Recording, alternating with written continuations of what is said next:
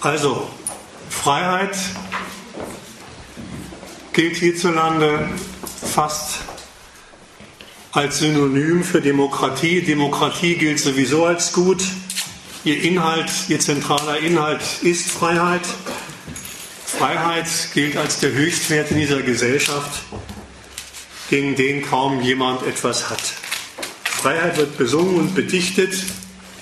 Die Revolution, französische Revolution mit Freiheit, Gleichheit, Brüderlichkeit gilt als Sternstunde der Entwicklung der bürgerlichen Gesellschaft, der Aufklärung, damit als Emanzipation der Menschheit aus den Niederungen von Kirchen, Frohen und Feudalherrschaft.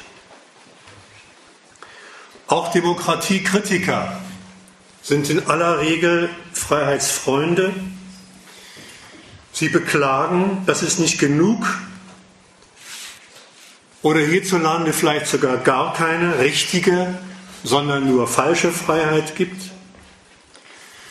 Ich will dagegen heute Freiheit, so wie sie real vorkommt, als politische Wirklichkeit und als politische Parole kritisieren.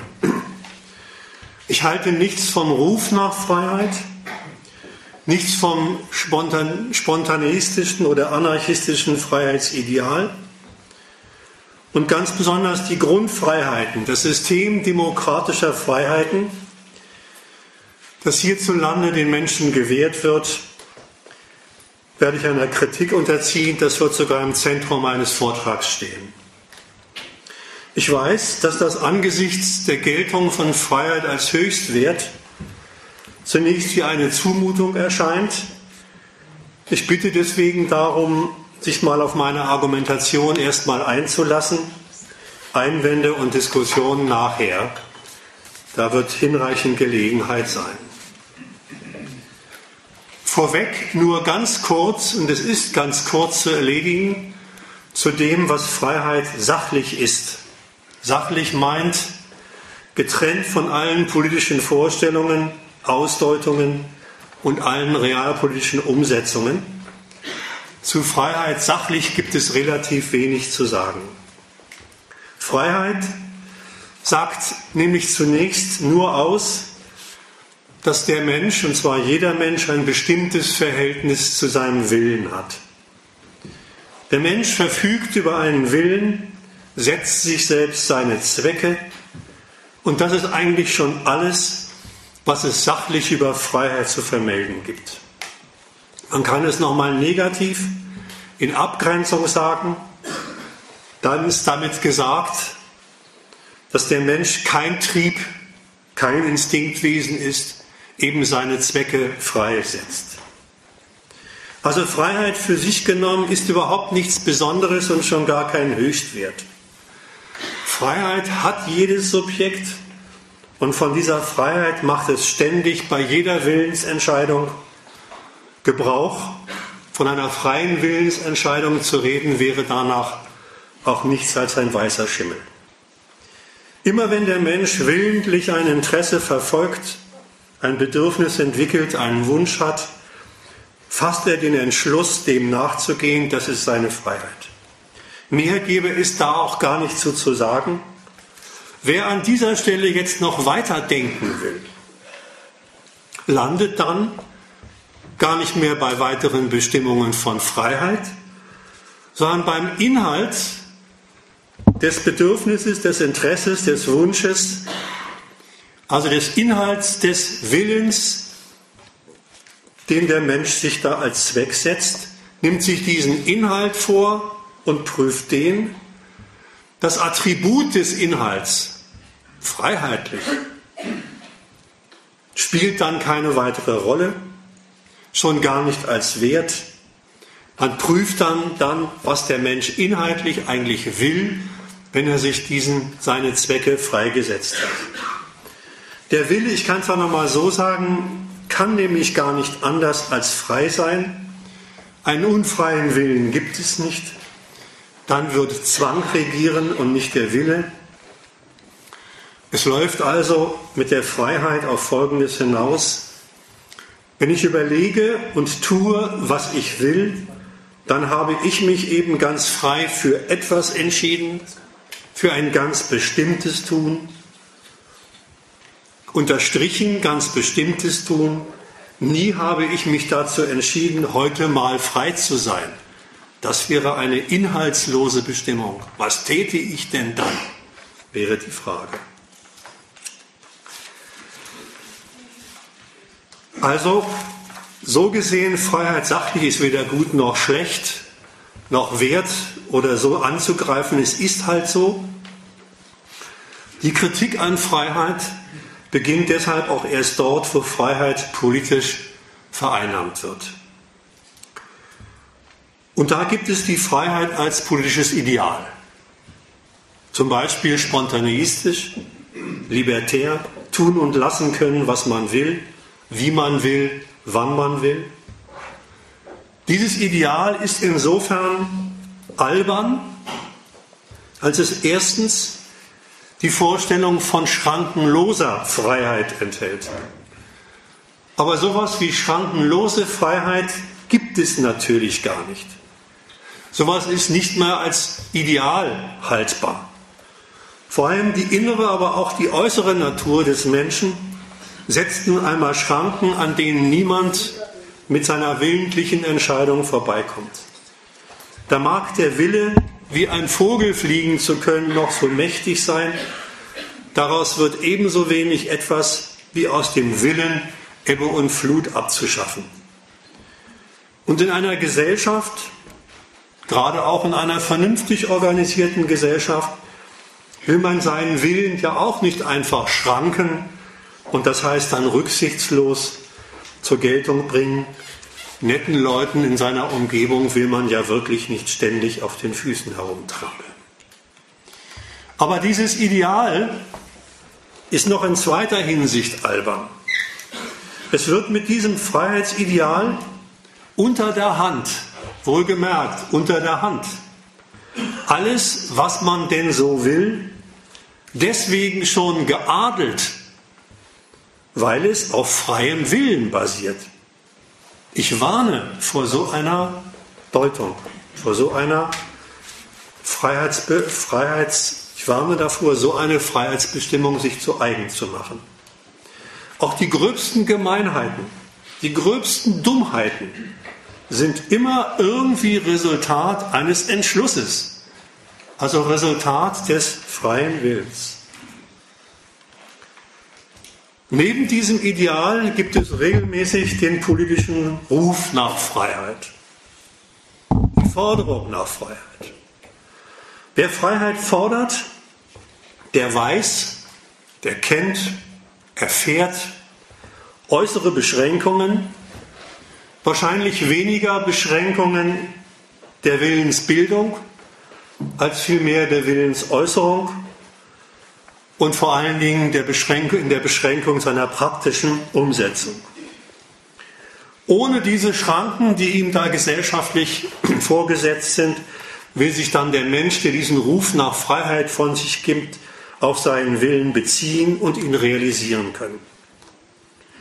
Der Wunsch bzw. die Forderung nach Freiheit ist also zunächst in dieser Form nichts als die Äußerung eines negativen Interesses. Keine Unterdrückung soll sein, keine Beschränkung seines willentlichen Tuns, kein Zwang, der ihn behindert, seinen Interessen nachzugehen, keine Bevormundung und so weiter. Dieser Freiheitswunsch verweist also auf Verhältnisse, in denen die Verwirklichung von Wünschen also ganz bestimmten Willensinhalten, permanent mit Behinderungen und Beschränkungen konfrontiert ist. Ich unterstreiche nochmal, Beschränkungen von bestimmten Willensinhalten. Weil das so ist, ist deswegen auch auf solche Verhältnisse der Ruf nach Freiheit überhaupt nicht die passende Antwort, gar nicht die richtige Entgegnung.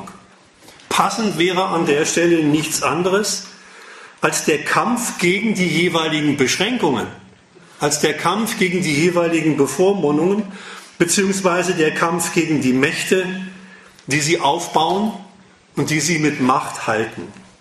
Da stünden dann Fragen an wie, was und wer steht der Realisierung meines bestimmten Interesses an gutem Leben und so weiter im Wege? Was sind die Hindernisse? Was und wer muss da weggeräumt werden, damit es zum Zuge kommen kann? Das wäre die richtige Umgangsweise mit den Erfahrungen und Beschränkungen. Also besteht der Haken am puren Freiheitswunsch darin,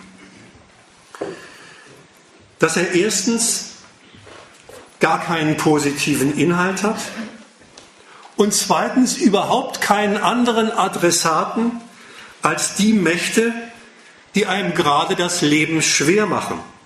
Ausgerechnet bei denen wird dann mit dem Ruf nach Freiheit, ja an wen soll sich der sonst richten, gebettelt, was dann schon ziemlich absurd ist.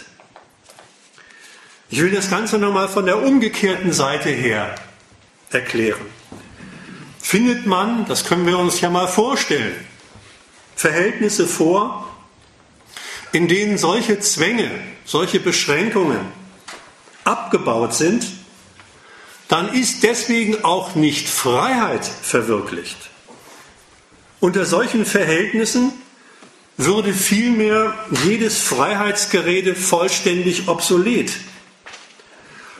In einem gesellschaftlichen Verhältnis, wo tatsächlich Bedürfnisse und Interessen zählen und die Verfolgung des eigenen Interesses nicht im Gegensatz zu dem anderer gerät, herrscht nicht Freiheit, sondern Materialismus.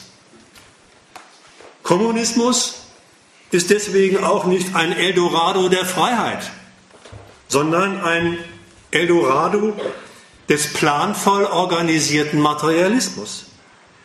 Der Gegensatz von Freiheit und Unfreiheit wäre vollständig überwunden. Die Rede von Freiheit gäbe keinen Sinn mehr. Dies nur kurz an die Adresse an alle Freunde wahrer und richtiger Freiheit, die es ja nicht nur auch nicht nur in Berlin gibt. Soweit erstmal nur zum Ideal der Freiheit und zum Ruf nach Freiheit. Jetzt zum Hauptteil, zur Kritik des Systems der Freiheit, wie es in der Demokratie existiert. Hierzulande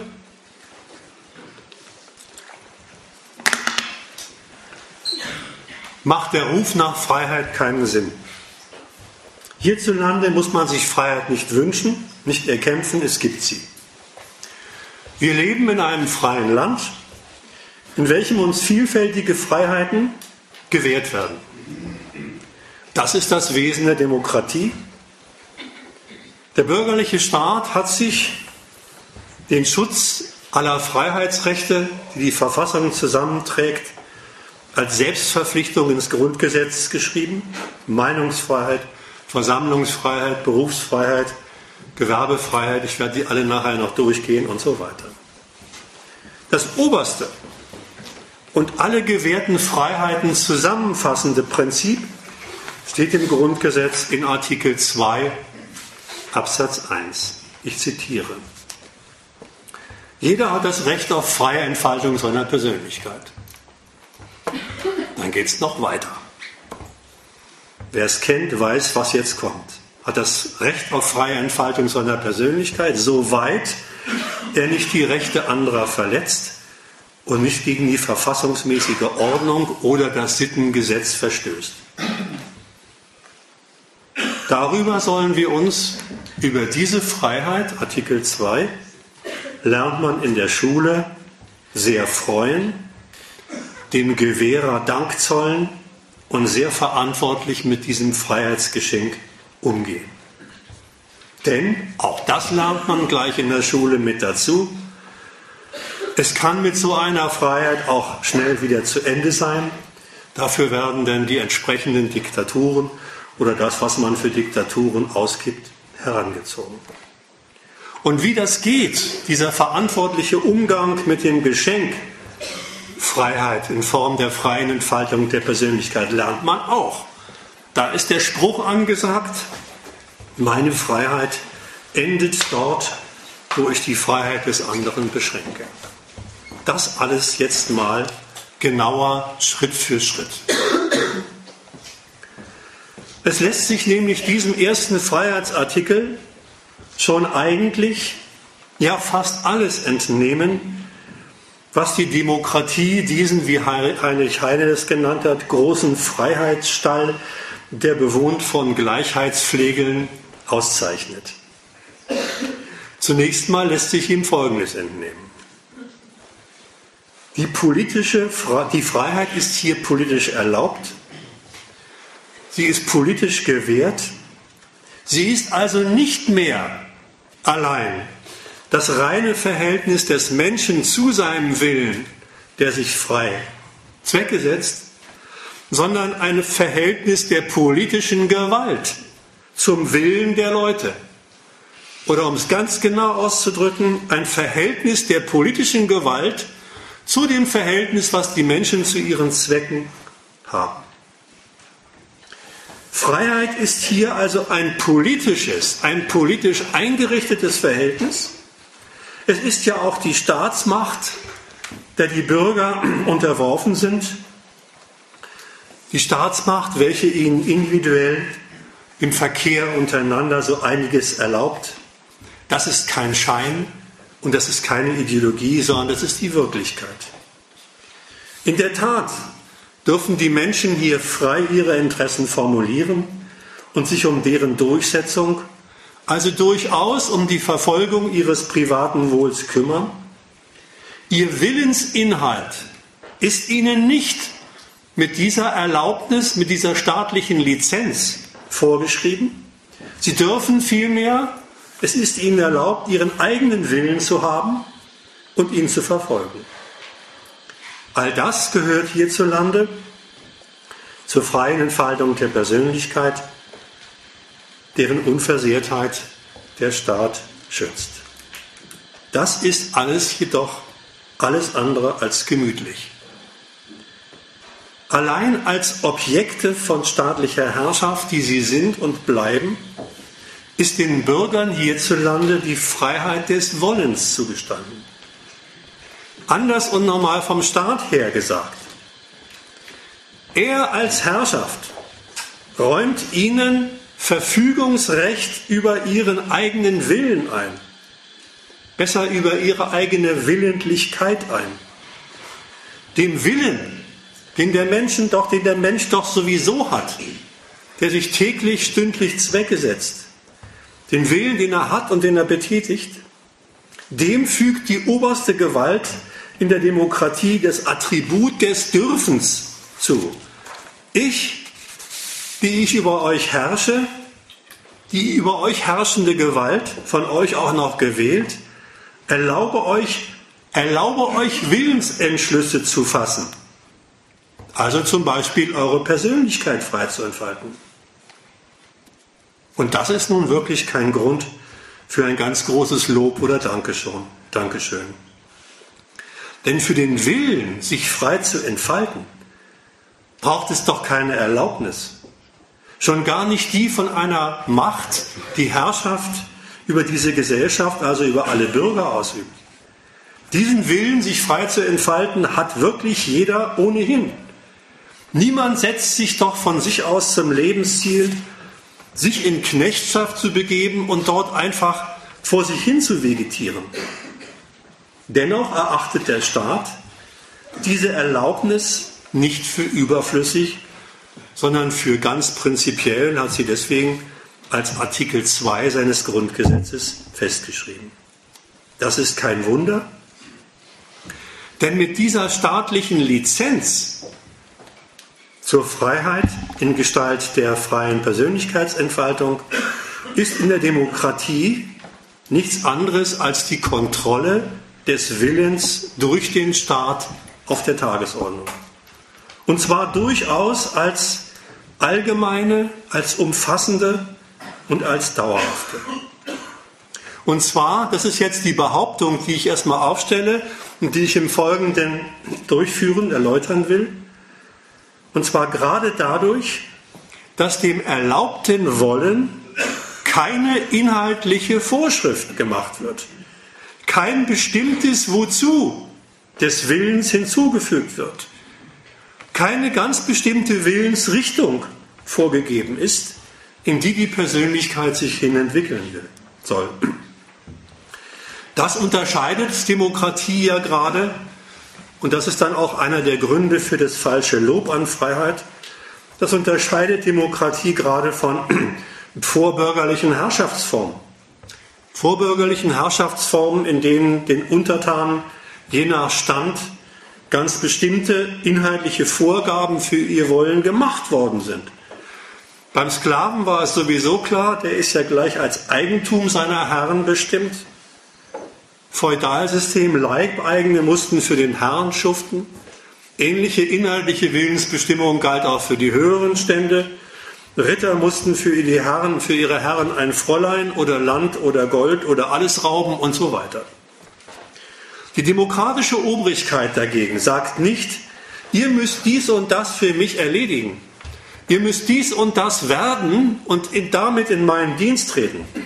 Sie sagt vielmehr, und das ist jetzt ernst zu nehmen, ihr dürft tatsächlich euer eigenes Zeug machen, dürft euch um euch selber kümmern, dürft eure Persönlichkeit frei entfalten. Das ist der Inhalt von dem Spruch, seid eures Glückes Schmied. Und genau diese Erlaubnis ist es, die die meisten Bürger gründlich missverstehen. Bei der Begeisterung über das Dürfen, hurra, ich bin kein Sklave mehr, hurra, ich lebe nicht in der Diktatur, hurra, ich bin kein Leibeigener, wird ein wenig unterschlagen, dass die Aufforderung, macht doch euer Zeug, weniger großzügig ist, als sie von vielen gedeutet und behandelt wird. Denn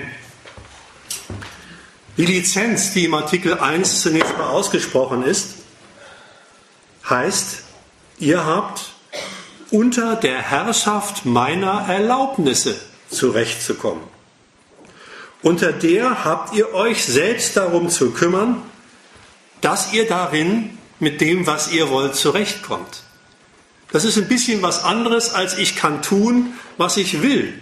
Unter der Herrschaft einer staatlichen Erlaubnis muss ich darin zurechtkommen? Das heißt, das Maß ihrer Freiheit, das Maß, nicht den Inhalt, das Maß ihrer Freiheit bekommen sie von dieser Macht diktiert, was allemal Aufsicht und Kontrolle einschließt. Ich bin der Freiheitsgenehmiger, sagt der Staat. Ich erlaube euch, dass ihr euren Willen im Rahmen meiner staatlichen Erlaubnisse Geltung verschafft und das heißt im Klartext nichts anderes als, die frei gewählten Interesse und Bedürfnisse der Leute gelten nur insofern und können nur dann bzw. insofern praktisch werden, wie sie sich auf den rechtlich vorgeschriebenen Wegen und im Rahmen der rechtlich vorgeschriebenen Grenzen bewegen. Der Mensch, der seine Freiheit genießt, der sich selbst seine Zwecke setzt, hat sich darin damit folglich in der staatlich vorgegebenen Welt von Pflichten und Rechten einzurichten. Das führt zu einer ersten Merkwürdigkeit demokratischer Herrschaft. Diese erste Merkwürdigkeit demokratischer Herrschaft besteht darin, dass paradoxerweise dem erlaubten Willen der Leute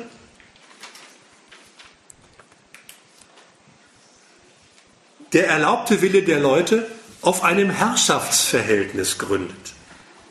Das heißt nichts anderes, als dass die Paradoxie festzuhalten ist, dass in der demokratischen Freiheit Zwangsgewalt und Freiheit zusammengehören.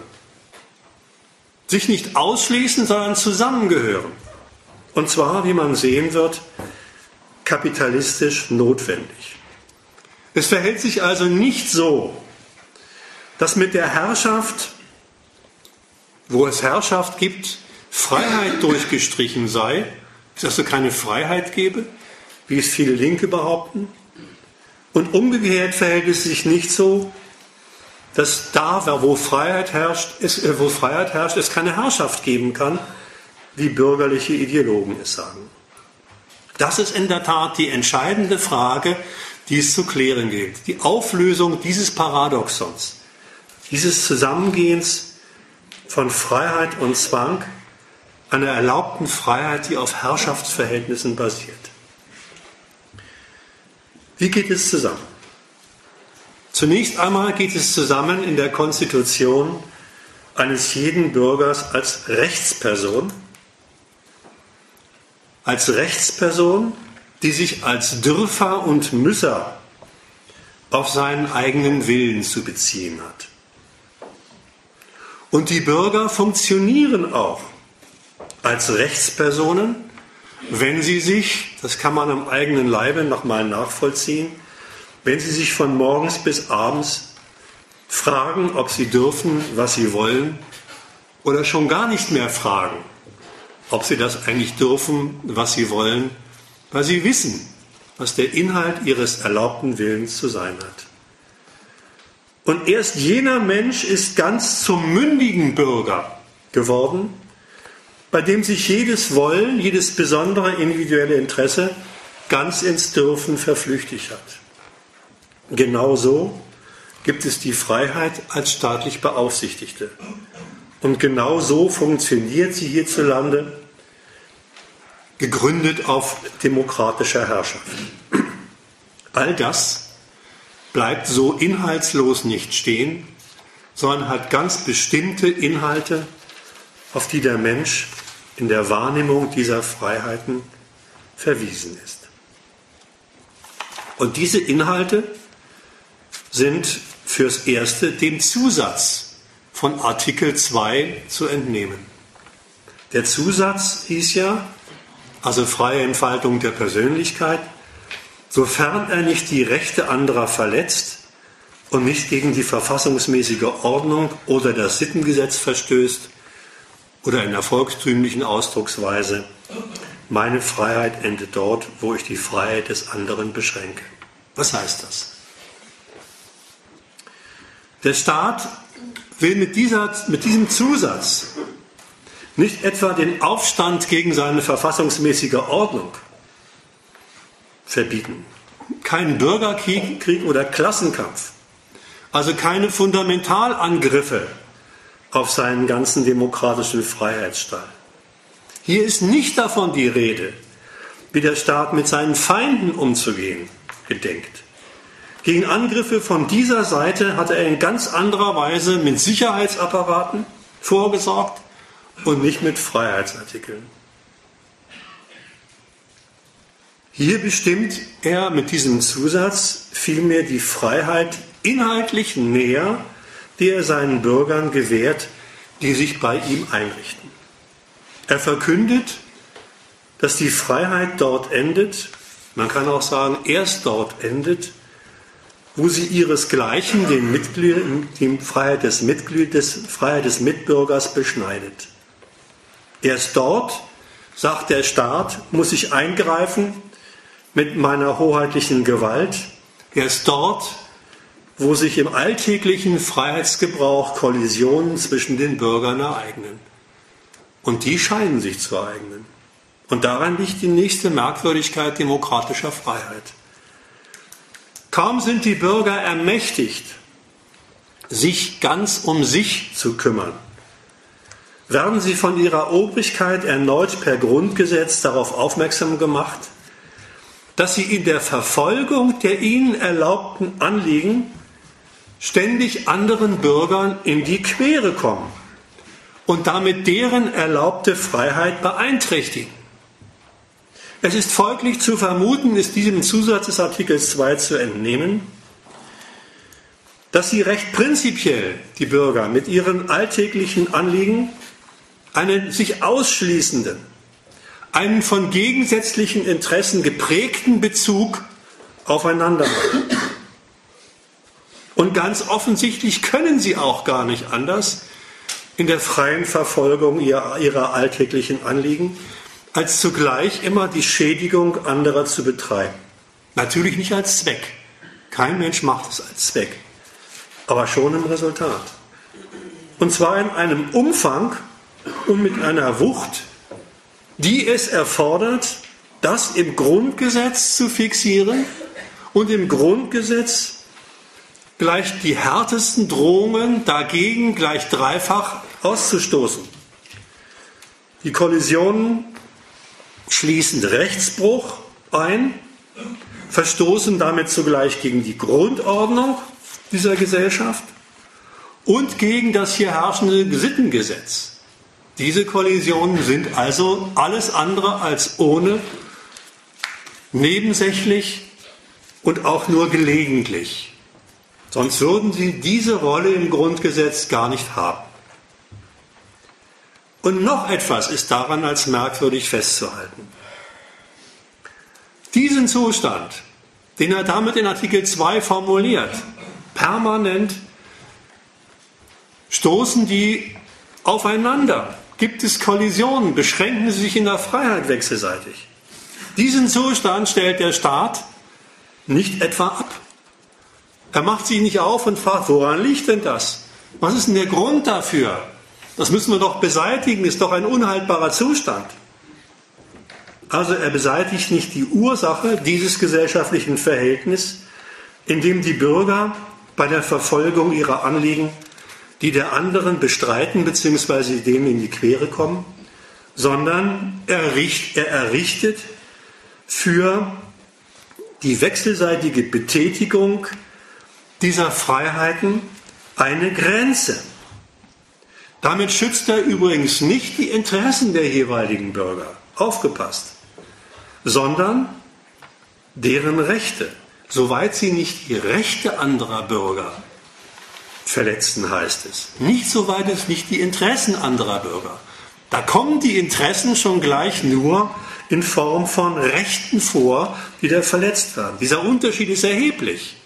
Dieser Unterschied ist deswegen erheblich, weil, das will ich gleich noch näher verfolgen, aber erstmal kann man sagen, damit ist klar gemacht, dass es offensichtlich dem Staat darauf ankommt, Rechtsverletzungen zu verhindern, die für ihn was ganz anderes sind oder auch nicht als Interessensverletzungen.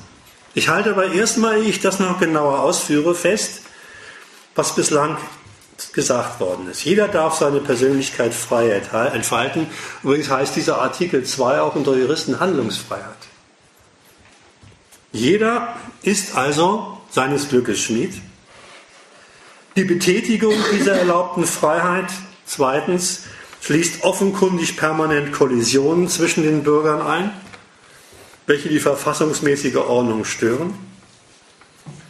Weswegen drittens alle in der Verfolgung ihrer Interessen an Rechte und Gesetze gebunden sind, welche Maß nehmen an der verfassungsmäßigen Ordnung, natürlich nicht an Interessen der Leute, sondern an der verfassungsmäßigen Ordnung. Also der Artikel 2 macht schon ganz klar, seine Ordnung schützt der Staat, wenn er sich, wenn er der freien, wenn er der freien Entfaltung der Persönlichkeit diese Vorschrift macht. Nichts ist mit dem Staat als einem uneigennützigen Friedensstifter zwischen Leuten, die sich ins Gehege kommen. Nein, seine staatliche Ordnung, sein Rechtssystem schützt er damit. Er sagt also nicht, geht euren Interessen frei nach, von wegen, sondern setzt euer Interesse im Rahmen, euer frei gewähltes Interesse, unterstrichen, frei gewähltes Interesse, im Rahmen der von mir per Recht gesetzten Bedingungen frei durch. Welche Bedingungen sind das? Es kann jetzt eigentlich kein allzu großes Geheimnis mehr sein, um welche Ordnung es sich handelt, von der dieser Artikel 2 redet, handelt, ohne von ihm zu reden, und wie die Rechte aussehen, welche Bedingungen für die Freiheitli in der freiheitlichen Betätigung beachtet werden müssen, welche Bedingungen der Interessenverfolgung gesetzt sind. Es kann sich nur um eine Ordnung handeln, in der, ich sage es erstmal negativ, die gesellschaftliche Reproduktion, also alles, was zum Leben der Menschen gehört, nicht in einer arbeitsteilig einvernehmlich geregelten Produktion zur Herstellung aller gesellschaftlich benötigten Güter, Lebensmittel aufgeht, das wäre, da wäre die Interessenverfolgung gerade keine Anhäufung von Kollisionen, sondern es muss sich um eine Ordnung handeln, Interessen permanent gezügelt werden müssen durch staatliches Gesetz. Erste und oberste Bedingung dabei ist, die Freiheit der Interessenverfolgung ist gebunden an Artikel 14, an das Privateigentum. Das Eigentum und das Erbrecht werden gewährleistet. Nur als Privateigentümer darf der Mensch hier seine Interessen frei verfolgen. Und das heißt, so wie er über Privateigentum verfügt, was einschließt natürlich auch, ob er über welches verfügt. Was heißt das? Was heißt das? Die freie Interessenverfolgung ist ans Privateigentum als seiner Bedingung verknüpft, gebunden. Beginnt man mal ganz elementar, da muss man festhalten, der Mensch, der seine Persönlichkeit entfalten will, hat Bedürfnisse. Der braucht Zugang zu Lebensmitteln im weitesten Sinne. Die will er sich verschaffen und das darf er hierzulande tatsächlich. Und irgendwie wird er das ja wohl auch müssen. Er hat obendrein dabei auch eine ziemliche Auswahl, stößt mit diesem staatlich Erlaubten zur freien Entfaltung seiner Person gehörigen Anliegen, also erstens auf eine Fülle von zur Schau gestellten, einem sich ziemlich aufdrängenden Überfluss an Lebensmitteln in allen Farben, Größen und Qualitäten. Nina Hagen hat gesagt, alles so schön bunt hier, was sie rüber machte. Das ist klasse. Aber zweitens stößt er dabei, wenn er auf diese Masse an bunten Gebrauchswerten stößt, auf die lizenzierte Freiheit eines anderen Eigentümers, nämlich des Eigentümers, der das Zeug verkauft. Und das ist dann schon weniger erfreulich. Denn der bietet ihm zwar den ganzen Warenplunder an, darf ihm aber den Zugang zu diesem Reichtum verwehren, wenn der Mensch mit nichts anderem als mit eben nur seinem Bedürfnis daherkommt. Schnell erfährt er dann, so schiebt sich nichts, weder mit guten Argumenten noch mit offensichtlicher Bedürftigkeit lässt sich dem Warenverkäufer ein Lebensmittel entlocken. Und wer einfach den Pullover aus dem Regal nimmt und ihm etwa weil ihn friert, anzieht, ihn also seiner gebrauchswertmäßigen Bestimmung zuführt, der erfährt schnell handfest, was es mit der erlaubten freien Befriedigung seiner Bedürfnisse hierzulande auf sich hat. Er erfährt nicht, dass er sich nicht um Bedürfnisse, um seine Pullover kümmern kann, sondern erfährt, dass er das nur darf unter der Bedingung, dass er dem Rechtsverhältnis namens Privateigentum Respekt zollt und damit dem Interesse der Person des anderen Privateigentümers, des wahren Verkäufers.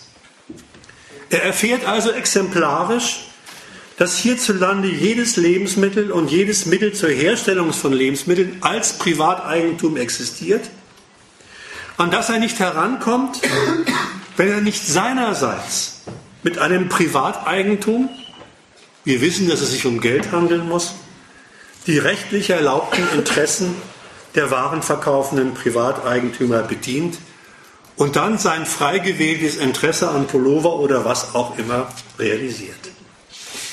Das ist der Respekt, den er dem anderen Privateigentümer zollen muss und ohne diesen Respekt, also mit Nehmen, Klauen, Rauben, Plündern, würde er sich an der Freiheitslizenz des anderen Eigentümers, des wahren Verkäufers, vergehen. Aber nicht nur an der. Zugleich lässt er es damit an Respekt auch gegenüber dem staatlichen Lizenzgeber fehlen, der nun ganz als Schützer des Rechts des Privateigentums agiert. Das Eigentum und das Erbrecht werden gewährleistet. Was das faktisch heißt, weiß jeder, der, der schon gegen verstoßen hat. Damit ist der Zweck ermittelt, den der Staat mit dieser elementaren Freiheitslizenz verfolgt. Er sagt damit, bitteschön, verhaltet euch bei der freien Bestimmung eurer Interessen, respektiert euch, behandelt euch bei der erlaubten freien Wahl eurer Wünsche als Privateigentümer wechselseitig. Als Privateigentümer, als die ich euch bestimmt habe. Das ist nämlich eure erste und grundlegendste ökonomische Existenzform.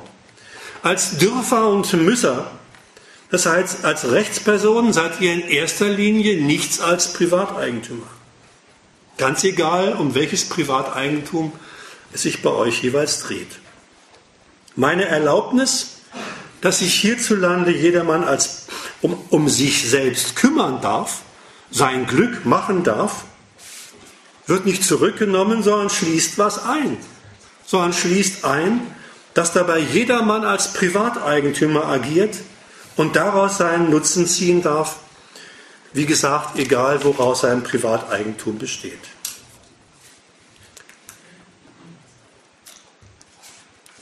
Natürlich ist dies er darf jetzt insofern gemogelt, als niemand hierzulande das Privateigentum als Bezugspunkt seines gesamten Lebens ablehnen kann.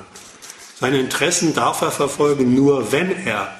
Diese Bedingung ist übrigens im Unterschied zu anderen Freiheitsregeln des Grundgesetzes nicht abzulehnen. Was anderes, die Wahlfreiheit, kann man ablehnen. Die Glaubensfreiheit kann man ablehnen. Man kann auch sagen, ich bin Atheist und ähnliches mehr.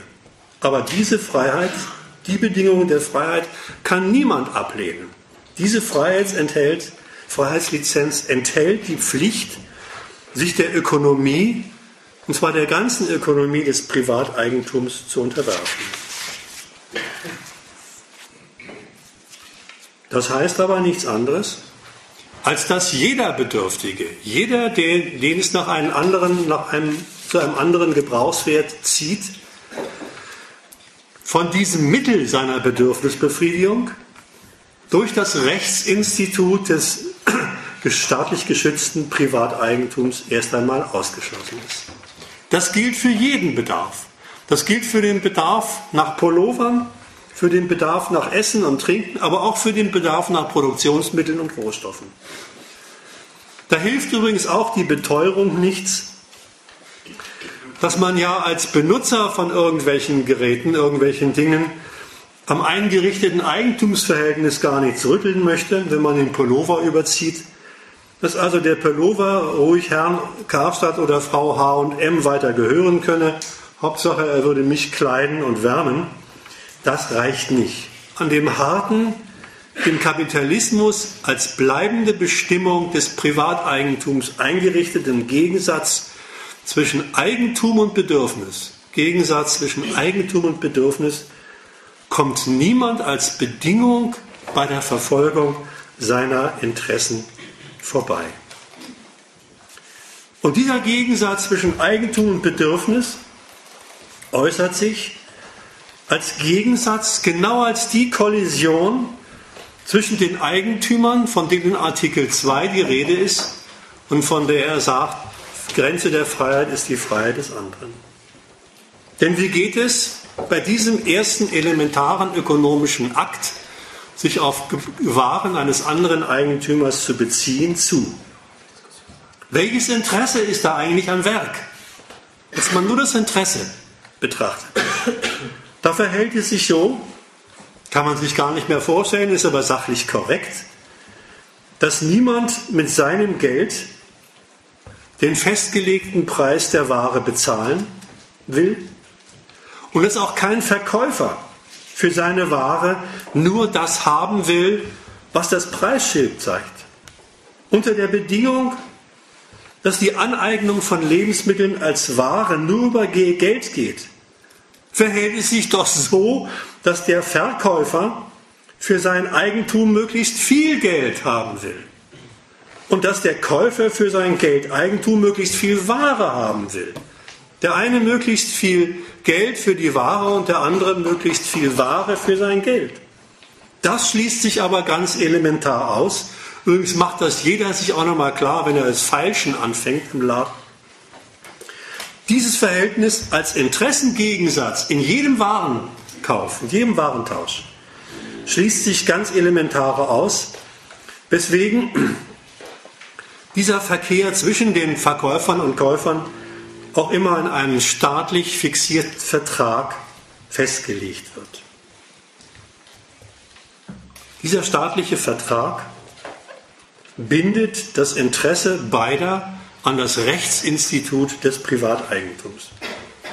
Dann ist möglichst viel Ware fürs Geld und möglichst viel Geld für die Ware nicht mehr drin auf der Grundlage so eines Vertrages.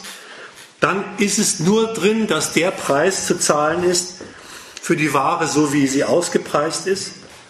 Und dann wird auch nur die Ware geliefert, die ausgepreist ist.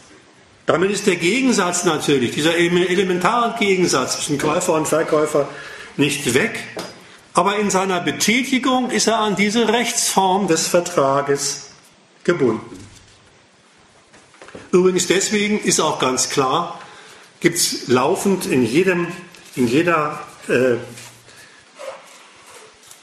in jeder, jedem Verkaufsakt, Vertragsbruch, immer Streit um Preis und Qualität. Deswegen gibt es auch Versicherungen gegen Vertragsbruch, gibt es Diebstahl, Betrug bei Warenlieferungen und so weiter. Das heißt, diese erlaubte Freiheit, mach was aus dir nach deinen Wünschen, ist an diese Rechtsbedingung geknüpft, die da Privateigentum heißt, die niemand ablehnen kann. Sie ist nichts anderes als die Verpflichtung hierzulande aller Menschen auf das Privateigentum und seine daraus noch folgenden Gesetzmäßigkeiten, um die sich der ganze Kapitalismus und mit ihm das Leben der Menschen dreht.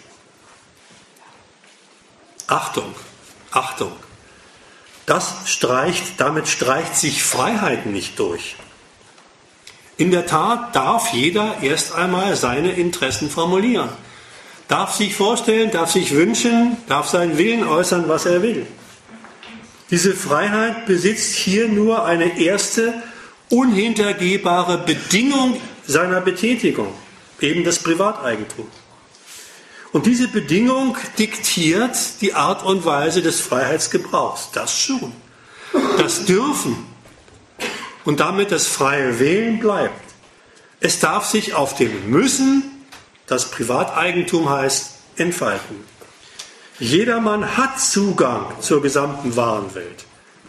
Das lässt sich nicht bestreiten. Nur muss eben gekauft werden. Und das Kaufen hängt nun mal an nichts anderem, an der Verfügung über Geld. Und die Verfügung über Geld hängt wiederum daran, wie man aus seinem Privat, aus seinem jeweiligen Privateigentum Geld machen kann. Und das schafft sogleich die zweite Bedingung für die Wahrnehmung dieses Freiheitsartikels der freien Faltung der Persönlichkeit. Und damit bin ich beim nächsten Freiheitsartikel, beim Artikel 12. Der schließt sich hier unmittelbar an. Alle Deutschen, heißt es da, haben das Recht, Beruf, Arbeitsplätze, Arbeitsplatz und Ausbildungsstätte frei zu wählen. Nochmal, alle Deutschen haben das Recht, Beruf, Arbeitsplatz und Ausbildungsstätte frei zu wählen. Artikel 12. Wohlgemerkt, das nur am Rande alle Deutschen. Das ist ein Deutschenrecht, so wird es auch charakterisiert. Kein Menschenrecht, sondern ein Deutschenrecht. Fangen wir mal bei der Berufsfreiheit an. Recht Beruf, Arbeitsplatz, Ausbildungsstätte frei zu wählen. Berufsfreiheit, Wahl, Wahl der Freiheit der Ausbildung, alles bekannte Parolen aus der Studentenbewegung der letzten Jahre. Fangen wir mal mit der Berufsfreiheit an. In der Tat, hier ist es so, dass sich jeder überlegen kann, ob er Pilot, Arzt, Professor, Gärtner oder Kfz-Schlosser werden will. Selbst das Schuster bleibt bei, dein bei deinem Leisten ist inzwischen hierzulande völlig ausgestorben. Aber auch die gewährte Berufsfreiheit ist nicht zu verwechseln mit, man darf sich eine Arbeit aussuchen nach eigenem Geschmack. Natürlich darf man arbeiten, was man will. Ob ich jetzt Rosen züchte, Schränke restauriere oder neue Maschinen entwerfe, das bleibt mir in der Tat überlassen. Doch Arbeit als Beruf ist etwas ganz anderes. Dazu sagt das Bundesverfassungsgericht, Artikel 12 Absatz 1 Grundgesetz schützt die Freiheit des Bürgers in einem für die moderne arbeitsteilige Gesellschaft besonders wichtigen Bereich. Er gewährleistet dem Einzelnen das Recht, jede Arbeit, für die er sich geeignet glaubt, als Beruf zu ergreifen. Das heißt, als Beruf zu ergreifen, das heißt, zur Grundlage seiner Lebensführung zu machen. Und was mit Grundlage seiner Lebensführung gemeint ist, weiß jeder. Beruf ist Arbeit für Geld und sonst nichts. Und Arbeit für Geld, Beruf, hängt davon ab, nicht welche Berufe man sich ausdenkt, sondern welche Berufe kapitalistisch im Angebot sind. Erstens. Hängt zweitens davon ab, ob nach den tatsächlich hier vorhandenen Berufen auch eine Nachfrage besteht. Und drittens hängt die Frage, ob man den Beruf ergreifen kann, auch davon ab, welche Voraussetzungen man erfüllen muss, um einen Beruf zu ergreifen. Zum Beispiel eben eine ganz bestimmte Ausbildung haben muss.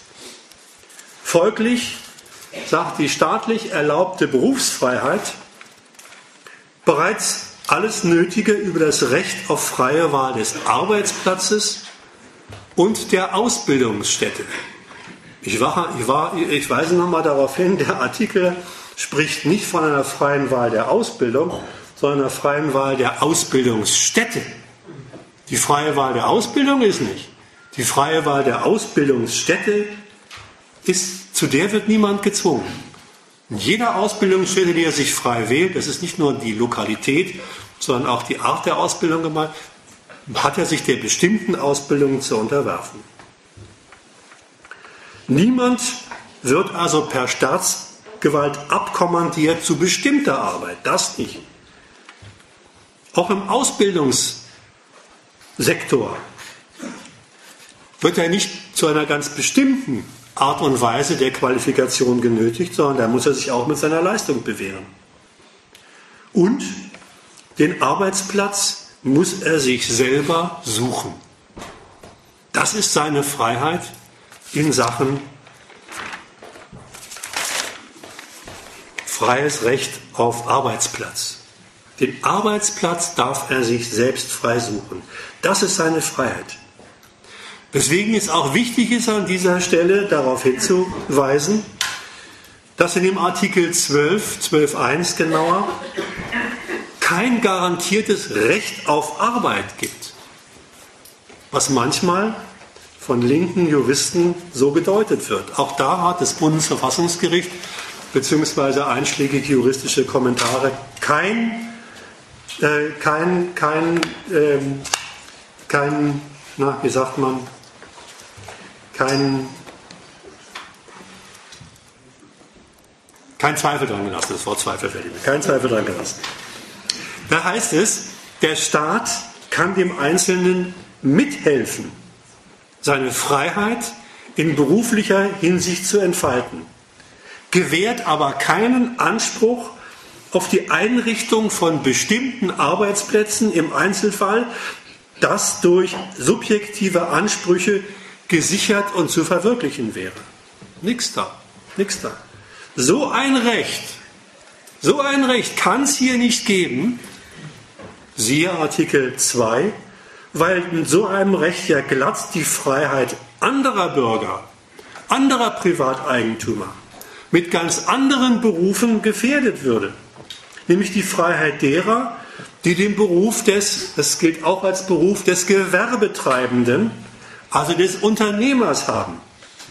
Dieser Berufs, Beruf, Gewerbetreibender, ist nämlich in der Berufsfreiheit auch mit eingeschlossen. Jeder kann hier Gewerbetreibender werden, heißt es in Paragraph 1 der Gewerbeordnung. Jeder darf hier Kapitalist werden. Jeder darf hier den Aufstieg vom Tellerwäscher zum Millionär machen. Und die staatliche Mithilfe, von der die Rede war, die staatliche Mithilfe bei der Entfaltung der Freiheit in beruflicher Hinsicht, vor allen Dingen bei der Arbeitsplatzsuche, besteht damit, besteht vor allen Dingen in der Gewährung einer weiteren Freiheit, die auch im Grundgesetz steht. Artikel 11. Eine der Hilfen, die der Staat dem Privateigentümer, der einen Beruf, sprich eine bezahlte Arbeit sucht, gewährt. In Artikel 11 heißt es, alle Deutschen genießen Freizügigkeit im ganzen Bundesgebiet. Hm. Übrigens auch kein Menschen, sondern schon wieder nur im deutschen Recht. Das weiß man, Asylbewerber unterliegen der Residenzpflicht, die haben, dürfen sich nur bewegen im Rahmen der Zuständigkeit der Ausländerbehörde. Alle Deutschen dagegen dürfen sich im gesamten Bundesgebiet ganz frei um Arbeit bemühen. Wahnsinn. Ich darf einfach so nach Berlin oder Saarbrücken ziehen Natürlich macht man das nicht einfach so, sondern in der Regel dann, wenn man muss. Das heißt dann nichts anderes als Mobilität.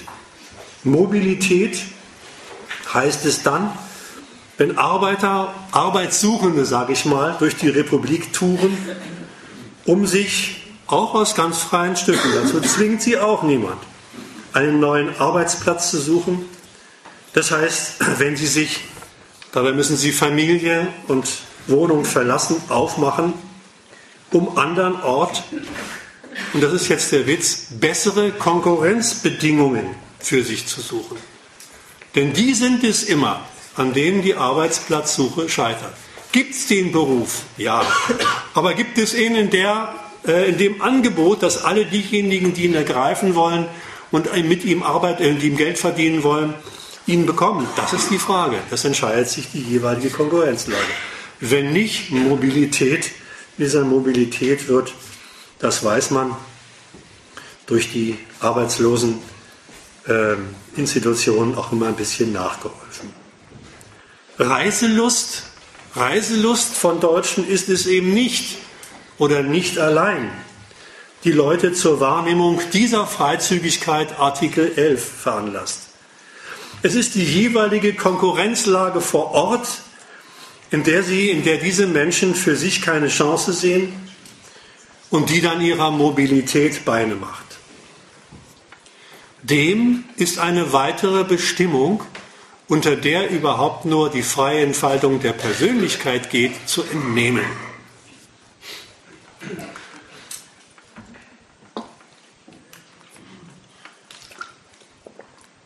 Die Suche nach einem Arbeitsplatz bzw. die Wahl eines Berufes, also die Wahrnehmung dieser zusammengekoppelten beiden Freiheitsrechte, schließt nämlich ein, dass sich da jeder für sich auf die Suche macht. Alle Artikel, die wir bislang hatten, laufen juristisch unter der Kategorie Individualrechte. Diese Freizügigkeitsrechte sind Individualrechte. Die gehen, gelten nur für jeden Einzelnen. Und das verweist auf eine weitere ökonomische Bedingung der Wahrnehmung dieser Freiheiten. Ob es zum gewünschten Arbeitsplatz kommt, hängt also davon ab, wie viele Mitbewerber es bei dieser freiheitlichen Arbeitssuche gibt. Offenkundig ist es, dass, das habe ich eben schon bei der darin eingeschlossenen Absage eines Rechts auf Arbeit gesagt, offenkundig ist, dass die Berufsfreiheit für Gewerbetreibende dabei nicht behindert werden darf. Und deren Freiheit ist nichts anderes, steht in nichts anderes als den Notwendigkeiten ihrer Konkurrenz in ihrem Beruf, eben dem Gewerbe, dem Unternehmen, Folge zu leisten. Weswegen eben der Konkurrenzkampf zwischen kapitalistischen Unternehmen, den Gewerbetreibenden, immer den darin eingeschlossenen Konkurrenzkampf zwischen Arbeitsplatzsuchern verschärft. Wer also das Recht wahrnimmt, sich über einen Beruf, einen Arbeitsplatz zu beschaffen, befindet sich immer in der Konkurrenz mit seinesgleichen, mit seinesgleichen, die dasselbe wollen. Das führt merkwürdigerweise hierzulande nicht zum Zusammenschluss und zu, zu gemeinsamer Organisation der Schaffung von Grundlagen der Lebensführung, sondern zu dem lebenslangen Hauen und Stechen, das Konkurrenz nun einmal ist. Und zwar führt es deswegen dazu, weil jeder Mann mit diesen Freiheitsartikeln sein Individualrecht als Privateigentümer, als einzelner Privateigentümer wahrmachen soll und wahrmacht. Mit oder ohne ein Privateigentum, das als Geldquelle fungiert, haben sie sich gegeneinander als Privateigentümer, die dasselbe wollen, Arbeit, zu behaupten gegenüber dem Angebot der anderen Gewerbefreiheiten, deren Freiheit gleichermaßen geschützt wird. Privateigentum heißt Konkurrenz und Konkurrenz heißt, dass bei der Wahrnehmung aller Rechte immer welche auf der Strecke bleiben, egal welchen Beruf sie frei gewählt haben und welchen sie ausüben. Das wirft übrigens diese Bestimmung, Privateigentum ist Konkurrenz, noch einmal ein ganz neues Licht auf den Artikel 2, in dem von der freien Entfaltung der Persönlichkeit mit den Einschränkungen, soweit nicht die Rechte anderer und so weiter äh, beeinträchtigt werden, ein ganz neues Licht auf den Artikel 2.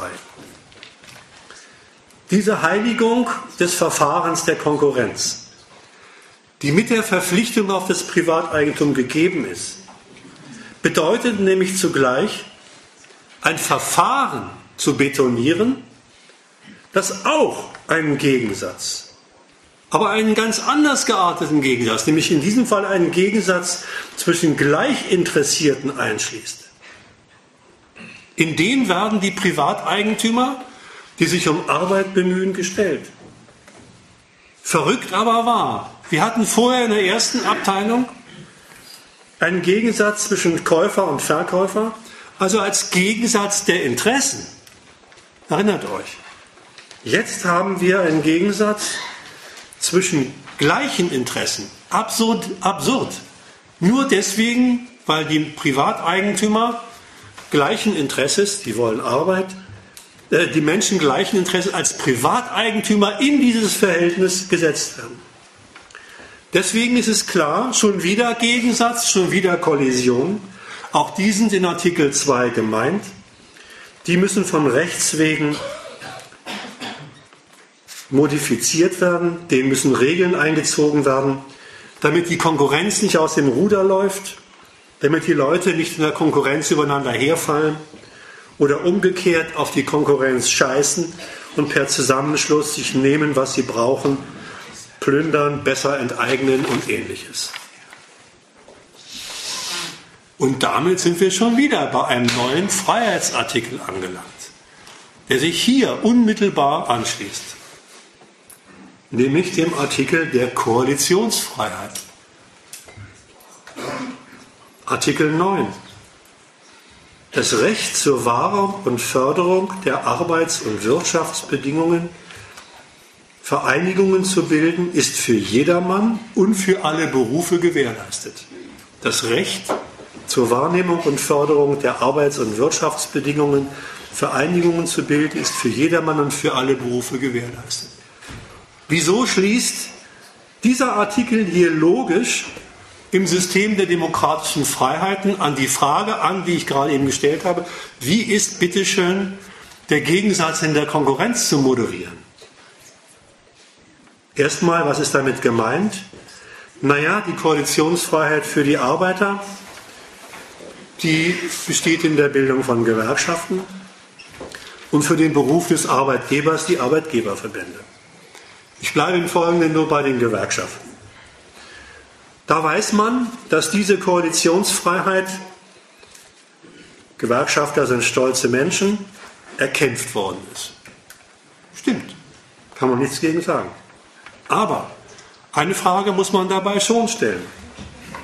Was wollten eigentlich Arbeiter ursprünglich mit diesem Kampf für den, die Erlaub, für den Zusammenschluss als Gewerkschafter erreichen? Und was wurde ihnen staatlicherseits nach diesem Kampf bitteschön zugestanden? Zugestanden wurde ihnen Artikel 9. Den haben sie erhalten. Und der Zweck der Koalitionsfreiheit ist in dem Artikel 9 klar vorgegeben. Wahrung und Förderung der Arbeits- und Wirtschaftsbedingungen. Also nicht Beeinträchtigung, nicht Beschädigung, nicht Abschaffung. Nichts da. Und darin ist die nächste Merkwürdigkeit enthalten.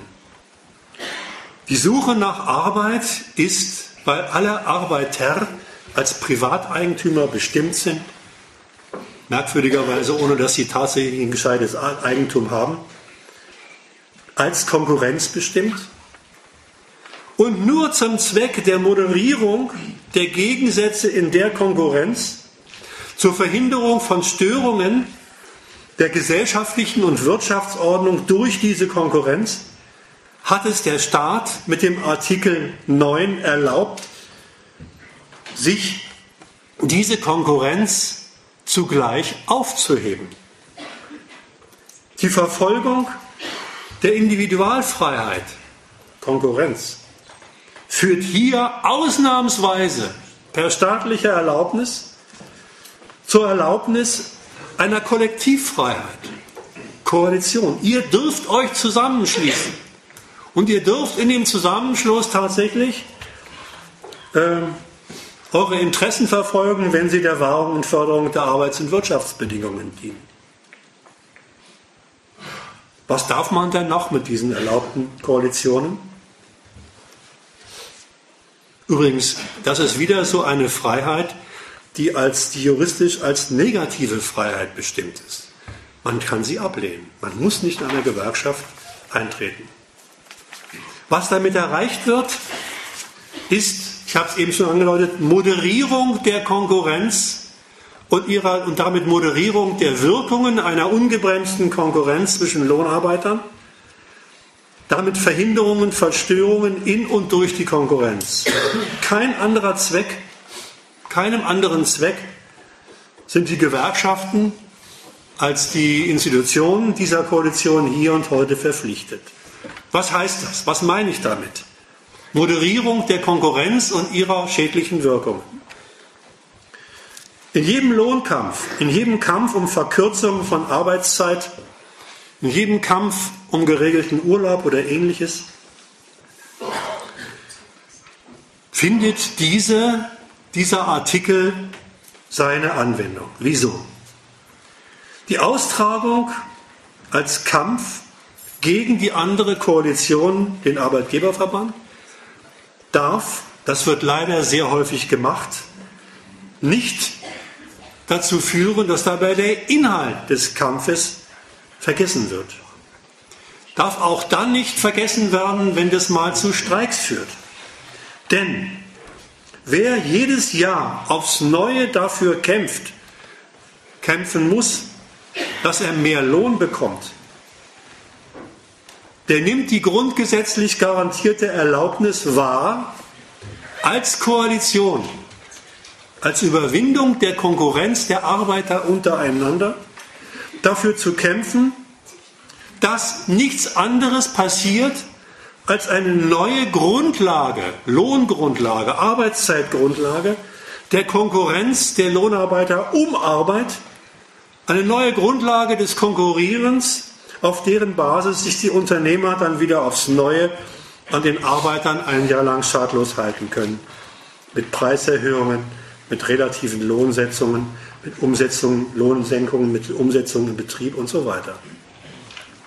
Mit dieser Koalition, dieser erlaubten Koalition, wird folglich nichts anderes erlaubt und praktiziert als die Sicherung der dauerhaften Benutzbarkeit der Arbeiterklasse gegen den permanenten Angriff auf den Lohn und auf die Arbeitsnatur der Anwender sicherzustellen. Einem Lohn, der es erlaubt, das nächste Jahr die Reproduktion für die Arbeit zu bezahlen, eine Arbeitszeit, die es erlaubt, sich auch längerfristig für die Unternehmen ins Zeug zu legen und so weiter. Das ist der Inhalt der Kämpfe und das heißt umgekehrt, das ist die Verhinderung der Wirkung freigesetzter Konkurrenz unter Lohnarbeitern. Jeder Lohnarbeiter in der Konkurrenz freigesetzt müsste nämlich versuchen, um Arbeit zu bekommen, um bezahlte Arbeit zu bekommen, den Konkurrenten, den anderen Lohnarbeitern zu unterbieten. Das heißt, er wäre der Erpressung des Unternehmers, des anderen, der Gewerbetreibenden frei ausgeliefert. Die erlaubte Koalition setzt also periodisch der Ruinierung der Arbeit durch die Erpressungsmacht, die in der Freiheit der Gewerbetreibenden eingeschlossen ist, einen Riegel vor. Das meine ich damit, das meine ich damit, wenn ich sage, Koalitionen sind Moderierungen der unerwünschten Wirkungen der Konkurrenz der Lohnarbeiter untereinander, die als einzige Abteilung des, der Arbeitssuche während der Erpressung durch das Kapital frei ausgeliefert und müssten sich im Kapital, gibt es mehrere Stellen, wo Marx das beschreibt. Ende des achten Kapitels ist so eine wunderschöne Stelle. Äh, ja, genau das Ende. Lest es mal zu Hause nach. Das ist die Sache mit der Schlange der Qualen, die das Buch zu Hause haben. Das ist die Art und Weise Moderierung. Nichts anderes ist es, ist der Inhalt der Koalitionsfreiheit.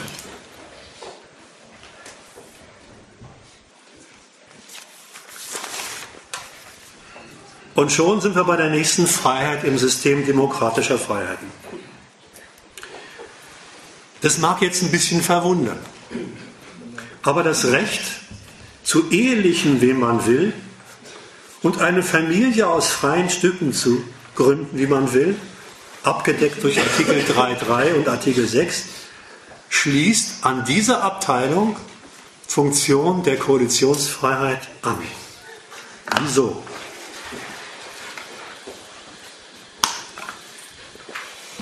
Klar ist, niemand kann hier gegen seinen Willen zur Heirat gezwungen werden. Was heißt das? Man heiratet also, das war früher anders, das ist in anderen Weltgegenden anders. Man heiratet hier in aller Regel, wenn man sich zugeneigt ist, wenn man sich mag, wenn man sich liebt. Und auf der Grundlage wird Familie gegründet, und werden Kinder gezeugt. Auf dieser, ich nenne es mal, emotionalen Grundlage der Familie, auf diese emotionale Grundlage der Familie kommt es dem Staat ausgesprochen an. Und zwar, weil er dieses Rechtsinstitut Familie, soll man sich nebenbei mal merken, Familie ist nicht eine natürliche Lebensordnung, sondern ein bürgerliches Rechtsinstitut. Ehe, das heißt dazu in der Bundesverfassungsgerichtsurteil, Ehe und Familie sind wie das Eigentum Rechtsinstitute. Also, muss man sich mal merken. Also, zwar legt der Staat deswegen so einen Wert darauf, dass freiwillig Ehen geschlossen werden, auf der Grundlage von Liebe und Zuneigung, weil er die Familie mit einer eigenen mit den Zwecken der Familie durchaus nicht übereinstimmenden Zwecksetzung versieht.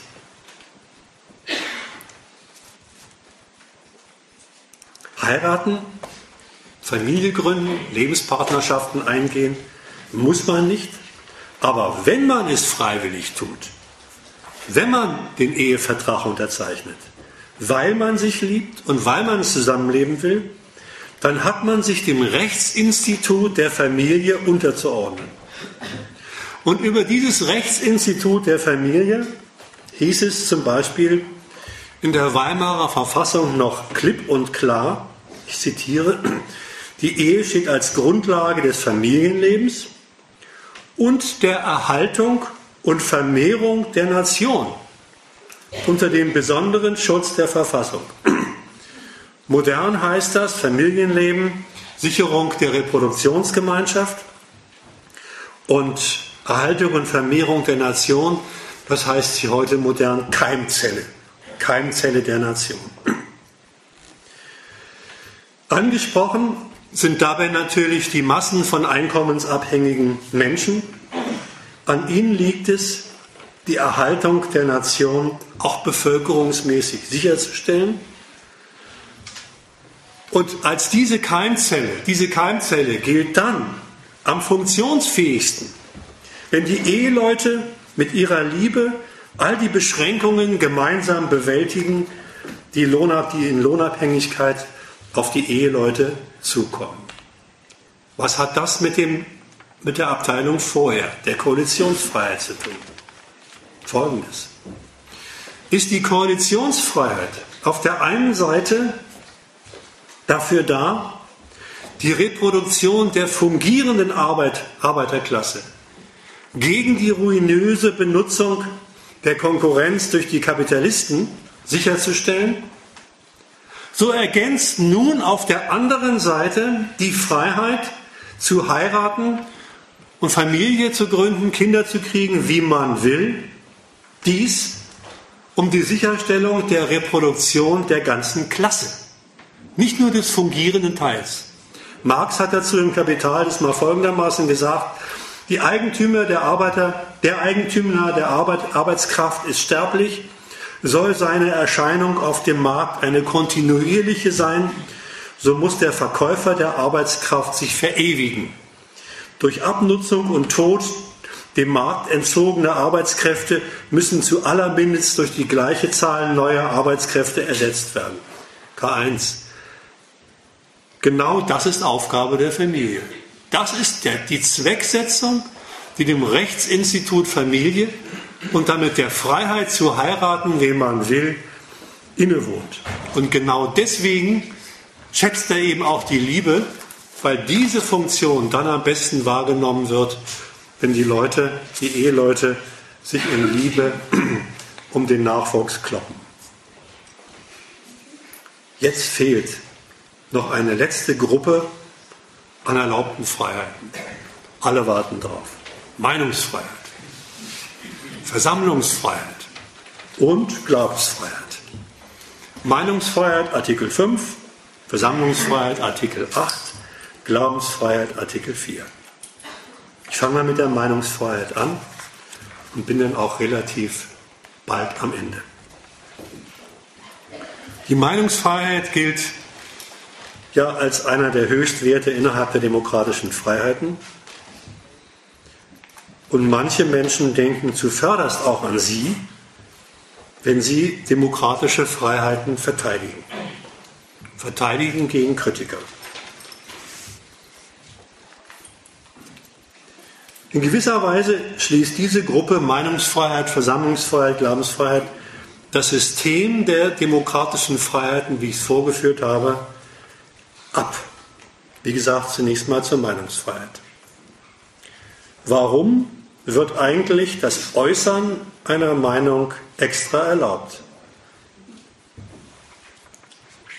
Als selbstverständlich soll auch diese Selbstverständlichkeit dann wohl staatlicherseits nicht gelten, sondern als besonderer Freiheitsakt durch den Lizenzgeber, der, das ist immer darin eingeschlossen bei staatlicher Lizenz, natürlich auch ganz anders könnte, sie nämlich verbieten.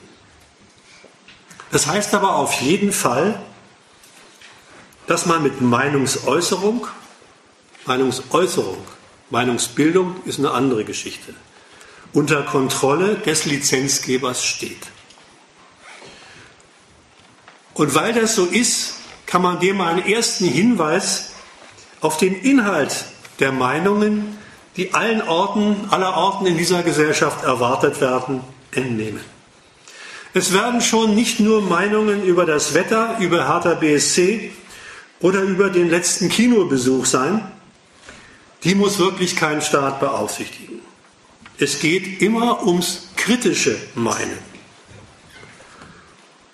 So gilt es denn gerade auch als Zeichen für diesen Höchstwert der Meinungsfreiheit, dass man seine kritische, seine abweichende Meinung sagen darf, dass man sich beschweren darf, dass man seinen Unmut äußern darf, dass man seine Unmut über diese Ökonomie und diese Politik äußern darf. In der Tat, das darf man. Das ist nicht zu bestreiten. Das darf man. Allerdings auch wiederum unter Bedingungen. Auch diese Freiheit der Meinungsäußerung ist an Bedingungen geknüpft. Man darf seine Beschwerden äußern, aber die Beschwerden müssen die Form der Meinung haben. Und über die Form der Meinung sagen wieder die Juristen alles Notwendige in schönster Klarheit.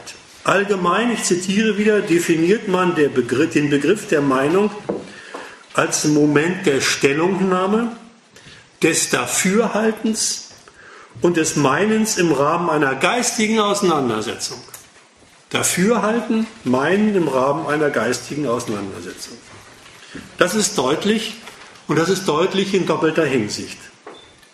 Egal also, was der Inhalt des Meinens ist, die prinzipielle Gleichgültigkeit gegenüber dem Gehalt, schon gar dem Wahrheitsgehalt von Meinung, ist darin eingeschlossen. Dafürhalten.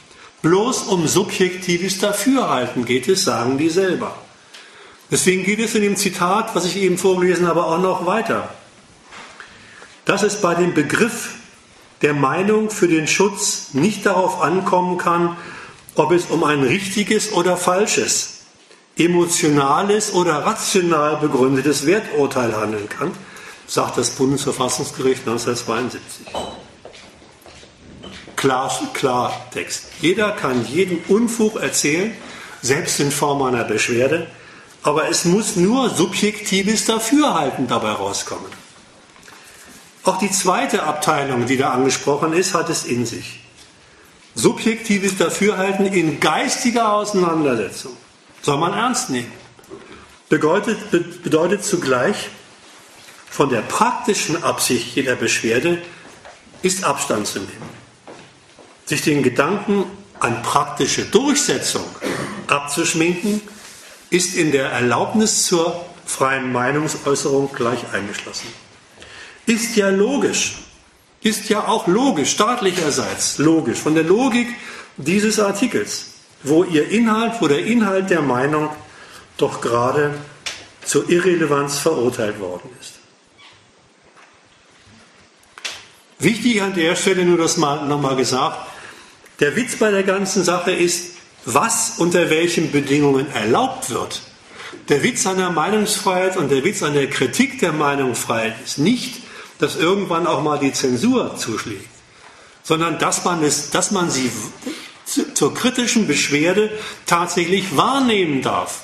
Erstmal unter diesen beiden Bedingungen, die die Verfassungshüter selber ausgesprochen haben. Bloß subjektives Dafürhalten, bloß geistige Auseinandersetzung.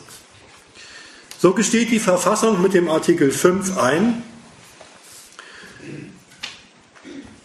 dass in dieser Gesellschaft, dass es in dieser Gesellschaft, übrigens aus den vorher genannten Gründen, ständig in allen Lebenslagen Gründe für Beschwerden gibt.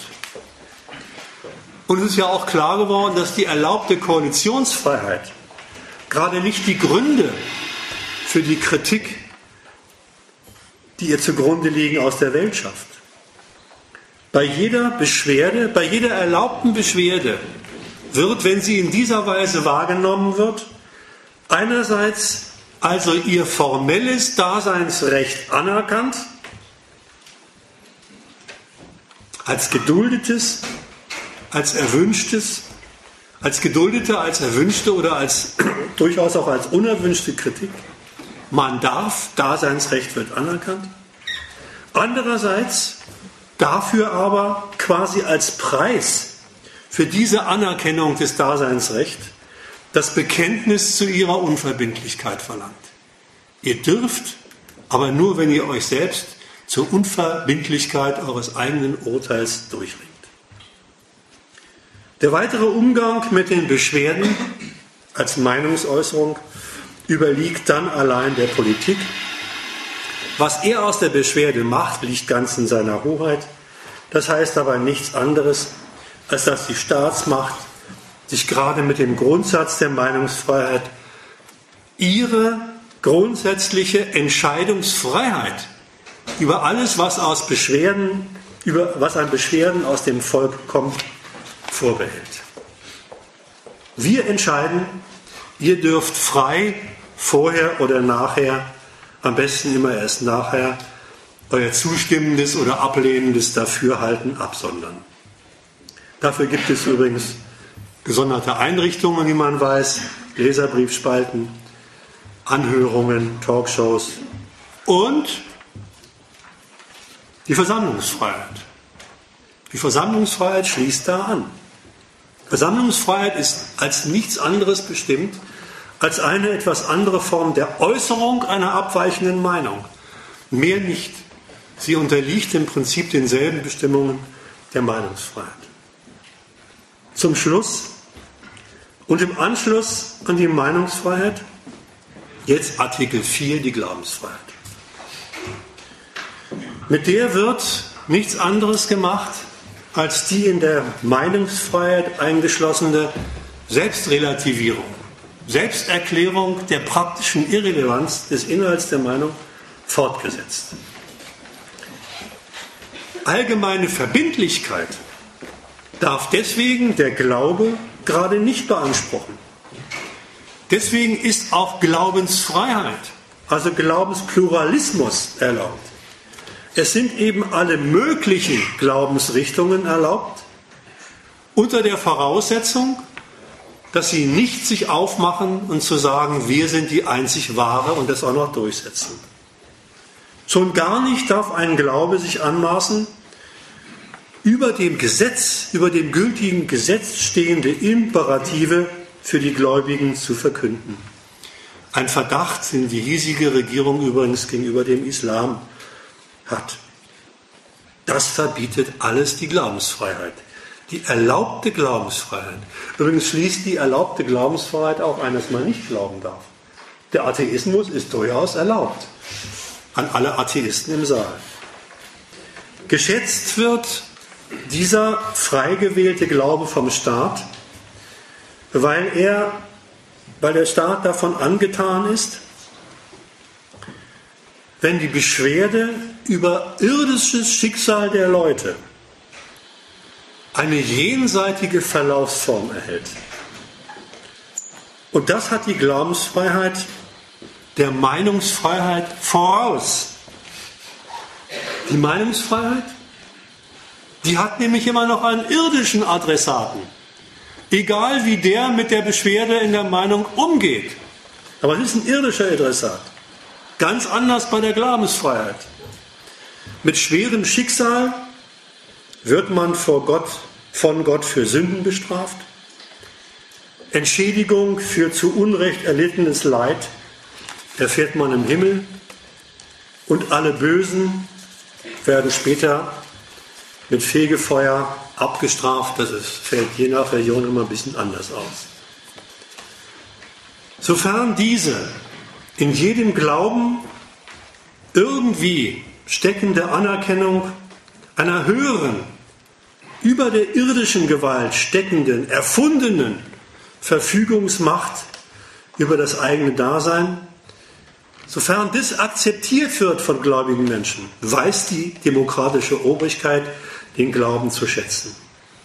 Menschen, die verzweifelt nach dem Sinn nur übrigens eines nicht erfüllten Lebens suchen, die suchen nicht nach dem Zweck der irdischen Gesellschaftsordnung, die für das nicht erfüllte Leben nun mal verantwortlich ist.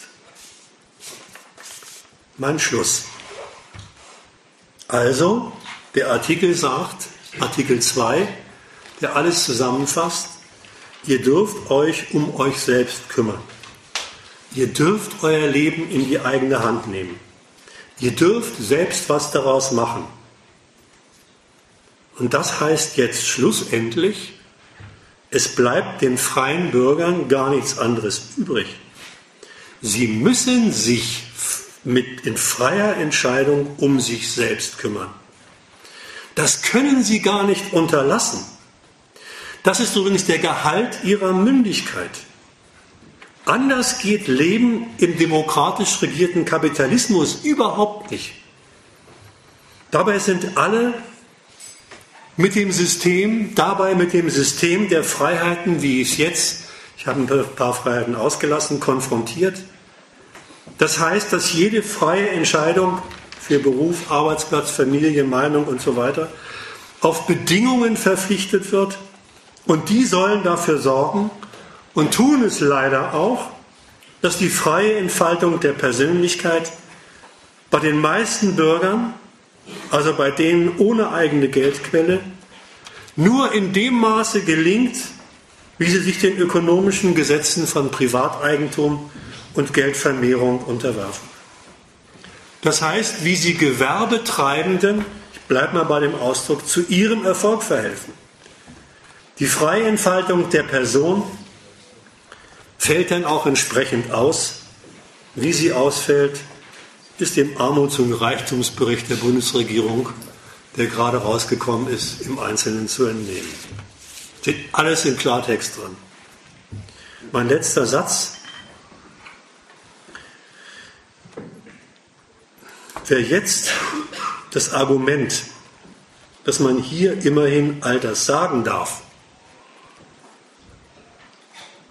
noch vertritt, wem dieses Argument nicht jetzt im Halse stecken bleibt, nach dem, was ich gesagt habe, dem ist auch nicht zu helfen. Das war's.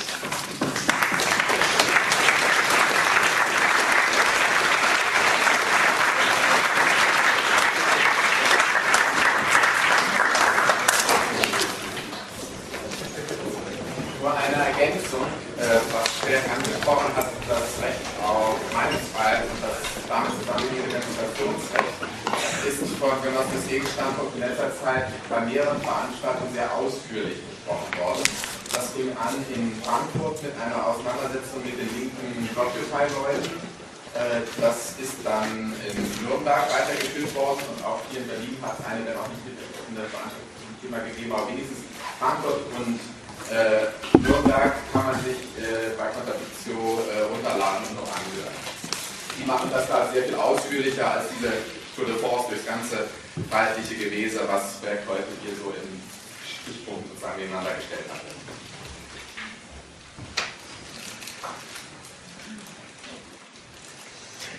Ja, Nachfragen, Einwände, Kritik, Ergänzungen.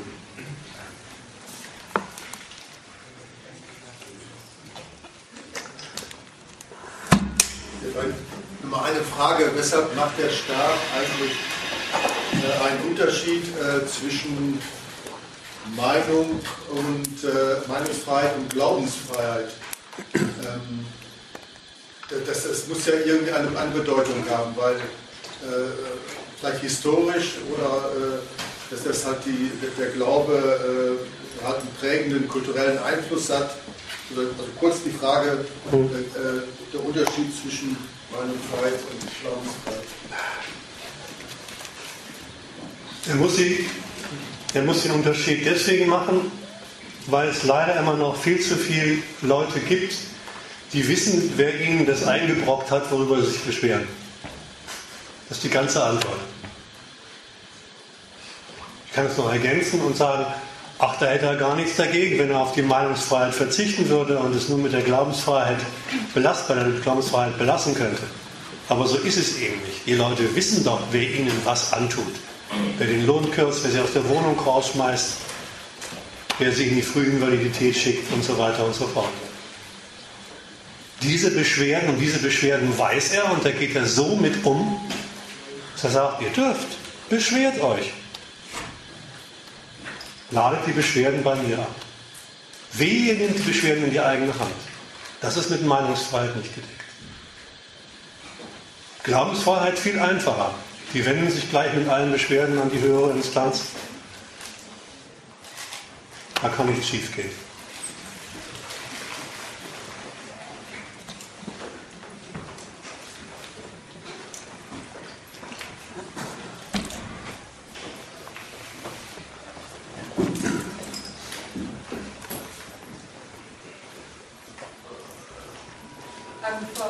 Also ich bin ein bisschen hier, ich hätte gerne ein bisschen mehr darüber gehört, äh, was so die Kritik Staat ist. Also das leuchtet mir auch ein, aber da denke ich noch nicht ganz verschieden.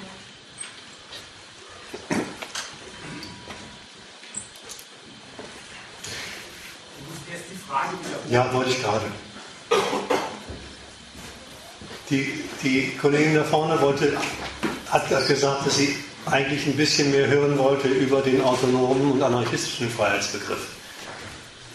Mit dem, was ich über das System der demokratischen Freiheit gesagt habe, sei sie plus minus nach erstem Anhören relativ einverstanden. Ähm, ich, ich, kann, ich kann dazu eigentlich es sei denn, es kommen jetzt noch andere ergänzende Auffassungen. Nur noch mal verweisen auf das, was ich ganz am Anfang gesagt habe. Der anarchistische und der spontaneistische Freiheitsbegriff ist in der Tat charakterisiert dem Prinzip nach. Ich weiß, es gibt Unterschiede und so weiter und so fort. Dem Prinzip nach durch dieses Freiheitsideal. Und wer diesem Freiheitsideal anhängt, der hat erstens eine falsche Kritik an der bürgerlichen Freiheit.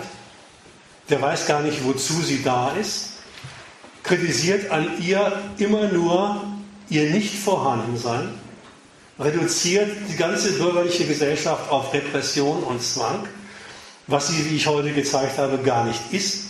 Was ihre Kritik verfehlt und was auch an dem, wie die Menschen zu dieser Gesellschaft stehen, die ja leider in einer großen Zahl die Freiheit loben und schätzen und verteidigen, gar nicht betrifft.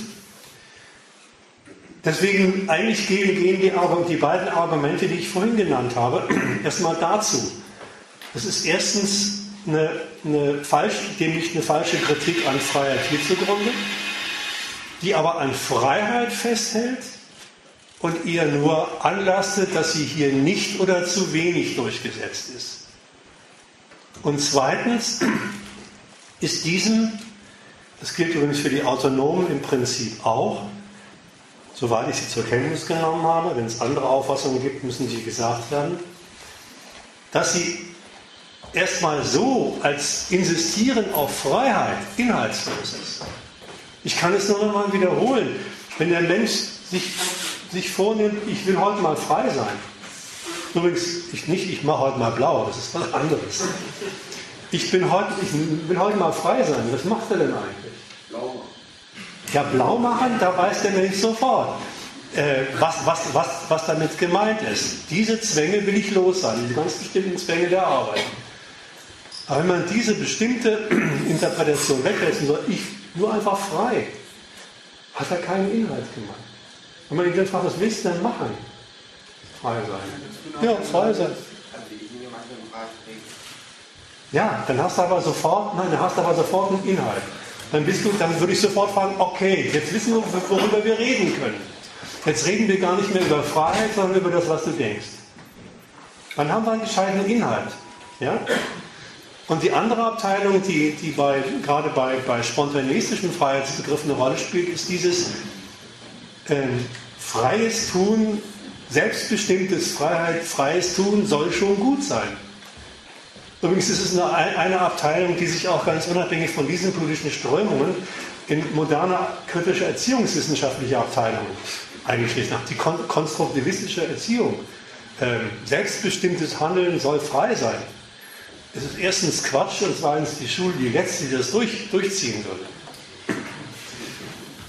Äh, eine kleine Ergänzung noch zu den Anarchisten. Ne? Ähm, das ist halt Resultat ihrer falschen Kritik, hat ja gesagt. Ihrer falschen Kritik am Staat. Und das ist übrigens immer eine bescheuerte Kritik am Staat zu sagen, jetzt Gewalt. Weil der Witz ist ja immer zu sagen, was macht er denn mit seiner Gewalt? Und das haben immer noch alle Staatsgewalten gemacht, sondern sogar Nordkorea. Die sind auch nicht einfach nur Gewalt, sondern die wollen ihr Volk benutzen. Einspannen für ihre Zwecke. Und vielleicht muss man die auch mal benennen. Ja. Dann hat man auch eine Kritik. Und deswegen ist es wichtig, dass man nochmal darauf verweist, was halt wirklich äh, als, als kritischer Gedanke überhaupt nicht durchgesetzt ist, was so ein bisschen der rote Faden meines, meiner Tour d'Horizon war. Äh, Freiheit und Zwang als politische Instrumente schließen sich gar nicht aus.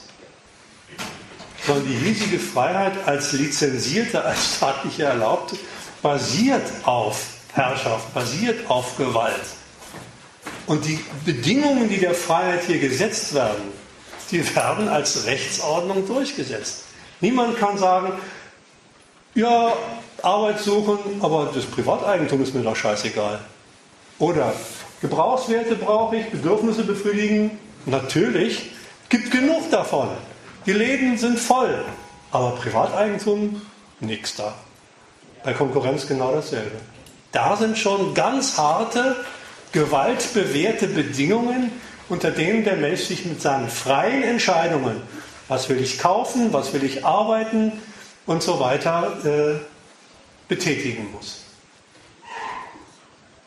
Das alle Kritiker, alle linken Kritiker, die ich so kenne, machen immer einen Gegensatz zwischen Gewalt und Freiheit und sehen nicht in der hiesigen Demokratie, wie das zusammenhängt. Und das ist gerade der Witz des Systems demokratischer Freiheiten ist. Wie gesagt, bitte?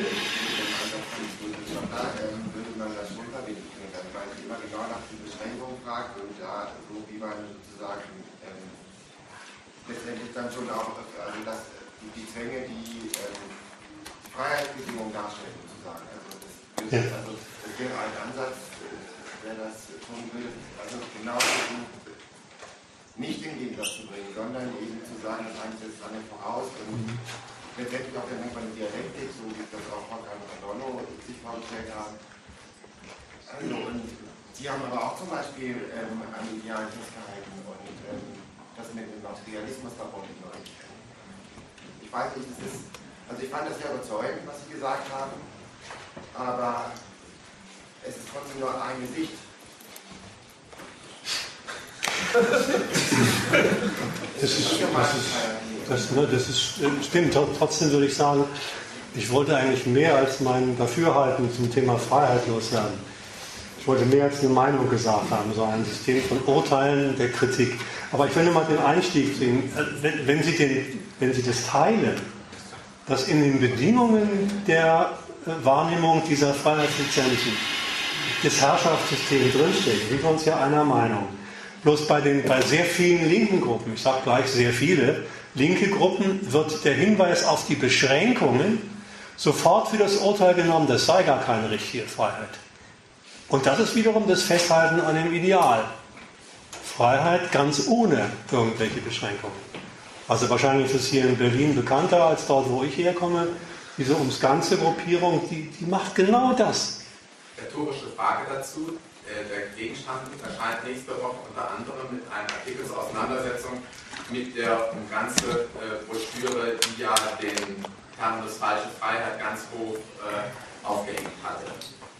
Kannst du schon im Vorfeld was dazu sagen, wie da auf diese ja eher linkeren Freiheitsverteidiger eingegangen werden wird? Ich werde einen Teufel tun und äh, mehr machen, als deine Werbung zu unterstützen. Sie sollen sich gefällig selber kaufen, das lesen. Aber wenn schon Werbung, dann noch eine andere Werbung, weil das wegen dem Stichwort Dialektika, einer der bekanntesten Dialektiker heißt der Karl Marx und da wird demnächst von unserer Gruppe auch ein Lektürekurs angeboten. Äh, übrigens der, der, Hinweis, der Hinweis auf Adorno und Horkheimer. Nee, das, also das ist, ich finde den Hinweis richtig. Und zwar deswegen, weil die schon, ein paar andere auch, die Hannah Arendt und so, schon ganz eigenen eigene Variante davon Freiheitsbegriff vorlegen. Das müsste man aber extra machen. Das will ich jetzt nicht hier in, in so, so kurz, kurz abhandeln. Kann ich auch einiges nicht aus dem Stegreif, gebe ich zu. Ich wollte auch mal ganz kurz, also der Freiheit. Mir ist gerade ein Satz durch, durch den Kopf gegangen. Nicht die Freiheit, die Befreiung herrscht Finde ich irgendwie als interessanter Satz. Weil es geht ja darum, wir können uns unterhalten, Tage, Wochen, Jahre. Aber wo geht die Reise hin? Das ist die Frage. Diese ganze, äh, für mich ist das dann nur noch ein philosophischer, ist ja schön, aber ich habe auch keine Lösung. Ich, ich finde toll, dass ich heute erfahren habe, dass ich Privateigentum habe. Ja. Toll. Ja, also hier dieser, und, und natürlich gleich wieder Olle Engels, ja, der Ursprung der Familie, des Privateigentums und des Staates. Irgendwie, und dann merke ich, dass ich ziemlich wenig weiß. Das fällt mir dann auf. Aber ich frage, wo geht die Reise hin? Wie machen wir das? Wie machen wir das überhaupt?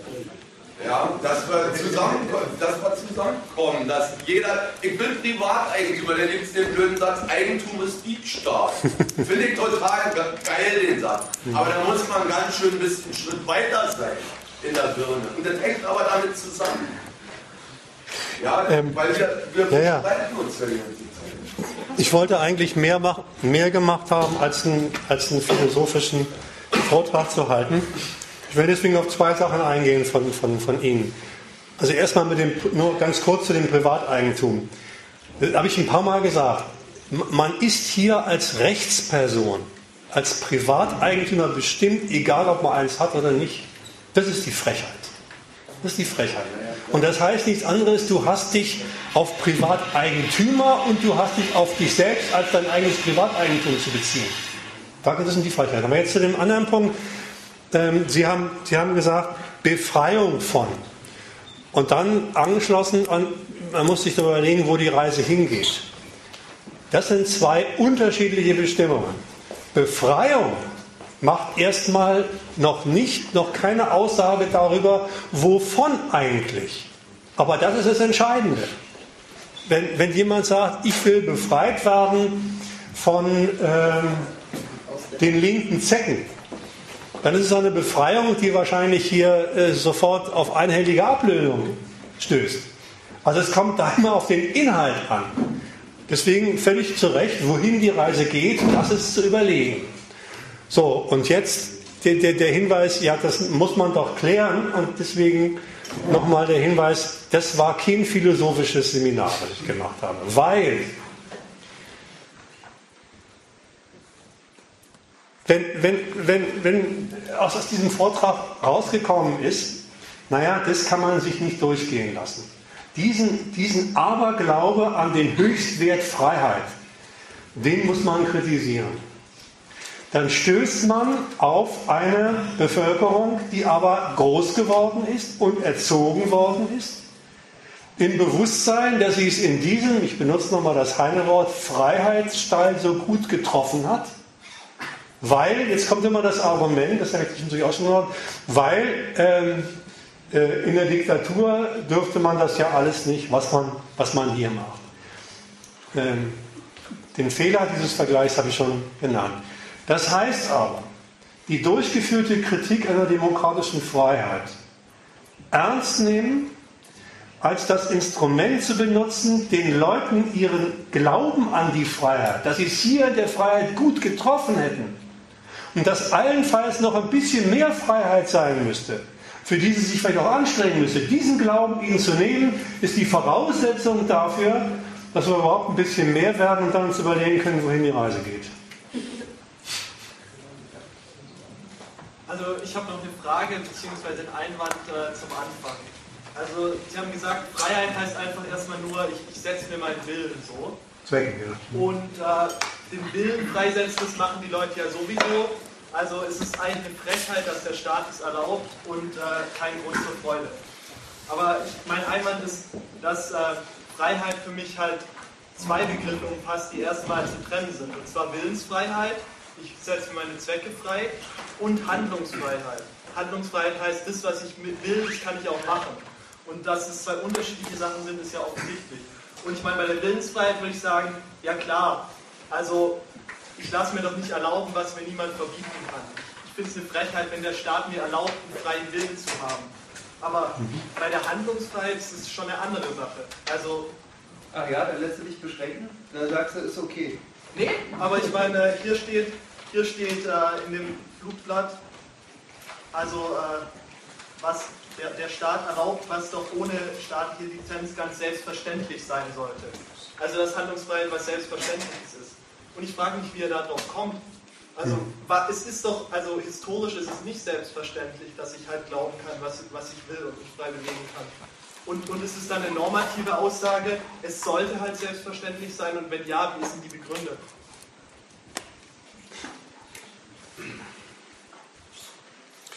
Zunächst mal zu der Differenz Willensfreiheit und Handlungsfreiheit. Diese Unterscheidung bedeutet, wenn ich ganz bös bin, dass man schon auf die bürgerliche Trennung der Zwecksetzung von ihrer Umsetzung reingefallen ist. Wenn ich am Anfang gesagt habe, Freiheit ist nichts anderes, als man setzt sich seine Zwecke, dann ist doch automatisch darin eingeschlossen, dass man sie nicht nur macht, um sie sich äh, auf, auf den Zettel zu schreiben oder anderen mitzuteilen. Warum sind es denn freigesetzte Zwecke? Doch nur deswegen, weil man sie umsetzen will, weil man sie für sich realisieren will. Also dieses Elementare, was ich mit, mit dem ich angefangen habe. Freiheit ist nichts anderes, als sich seine, Frecke, als sich seine Zwecke willentlich zu setzen. Schließt immer ganz automatisch das, was Sie Handlungsfreiheit gesagt haben, ein. Das ist davon gar nicht zu trennen. Es ist die, die Leistung des bürgerlichen Staates, dies zu trennen. Diese Unverschämtheit der Trennung, zu behaupten, Zwecke setzt der Mensch doch nur, damit er eine Meinung hat und nicht, weil er sie umsetzen will. Das ist die Gemeinheit. Also aufpassen, das sind nicht zwei Sachen, sondern der Staat macht zwei draus, trennt die und sagt, die erste Hälfte dürfte, die zweite ist verboten. Das ist wie mit dem Bäumchen im Paradies. Der Geiz, den darf man nicht anfassen. Jetzt habe ich aber die zweite Sache noch nicht. Da, da müssen Sie mir, Entschuldigung, da müssen Sie mir noch mal eben helfen. Den zweiten Teil Ihrer, Ihrer Frage. Also, ich habe ja behauptet, es gibt eine Trennung zwischen Willensfreiheit und Handlungsfreiheit. Äh, Ihr Argument hat mich jetzt auch nicht so ganz überzeugt. Weil, Warum nicht? Ja, das, das kann ich jetzt mal erklären. Ja, Also, natürlich. ich habe Hunger, ich will was essen, ist was anderes als ich esse was. Und es kann sein, dass ich den Willen habe, aber ihn nicht umsetzen kann. Also natürlich, wenn ich mir den Willen passe, dann passe ich den Willen, es umzusetzen, aber das ist halt noch nicht das gleiche wie die faktische Umsetzung. Aber du wolltest doch nicht sagen, du hast Hunger und deshalb verzichtest du aus irgendeinem Grund darauf, was zu essen, oder? Nee, aber Sondern mit Hunger ist doch gleichzeitig das Stillen dieses Bedürfnisses mit eingegriffen. Wie kommst du darauf, dass das unabhängig ist von der Handlung, was runterzustopfen? Ich sage nicht, dass es unabhängig ist. Ich Ja sage doch, nur, genau das es, sagst du. Ich sage nur, es kann sein, dass ich einen Zweck habe, aber ihn nicht umsetzen kann. Aber das ist was anderes, als was du gerade gesagt hast. Du hast gesagt, du hast Hunger und das bedeutet, du willst was in dein Ich reinstopfen. Ja. Und das heißt Ja, auch das nicht, ist doch dass nicht ich das getrennt. reinstopfe. Wenn Ja, dieser Gesellschaft ist es ja auch in der Tat wirklich getrennt. Ich hätte gerne Ja, schöne genau, aber Wohnung, das ist doch. aber Aber ich der wohne nicht ist in doch einer schönen Wohnung. Jetzt Und hat er auch nicht in eine schöne Wohnung, bloß weil ich gerne in einer schönen Wohnung wohnen will. Außerdem gibt es in dieser Gesellschaft so viele Idioten, bei denen du garantiert gar nicht möchtest, dass die Handlungsfreiheit haben. Es ist eigentlich im Vortrag schon mal gesagt, weil es kommt auch ein bisschen darauf an, ob der Willensinhalt, den man hat, ob der vernünftig ist oder ob man Asylantenhalme anzünden möchte. Nochmal, weil das ja jetzt ein Einwand, ein Einwand gegen mich. Wir waren, das, das habe ich doch richtig verstanden, wir waren bei dem ganz elementaren sachlichen Inhalt von, von Freiheit. Dann darf man sich aber auch nicht Beschränkungen einfallen lassen, die die Umsetzung des Interesses, den Hunger zu stillen, verhindern. Weil dann bin ich bei was ganz anderem. Dann bin ich bei welchen, die verhindern das, was für mich selbstverständlich zusammengehört. Ich habe Hunger, also esse ich. Also sind wir weg von der elementaren Bestimmung von Freiheit, sondern wieder bei gesellschaftlichen Bedingungen, die einem das verhindern. Und da haben Sie natürlich recht. Da ist genau dasselbe wiederum, was ich eben gesagt habe. Ne, Das Geld ist diese Beschränkung. Die Verpflichtung aufs Geld. Nein, muss ich machen. Die Verpflichtung aufs Geld ist diese Beschränkung. Wer keins hat oder nicht genug hat, der kommt nicht dran.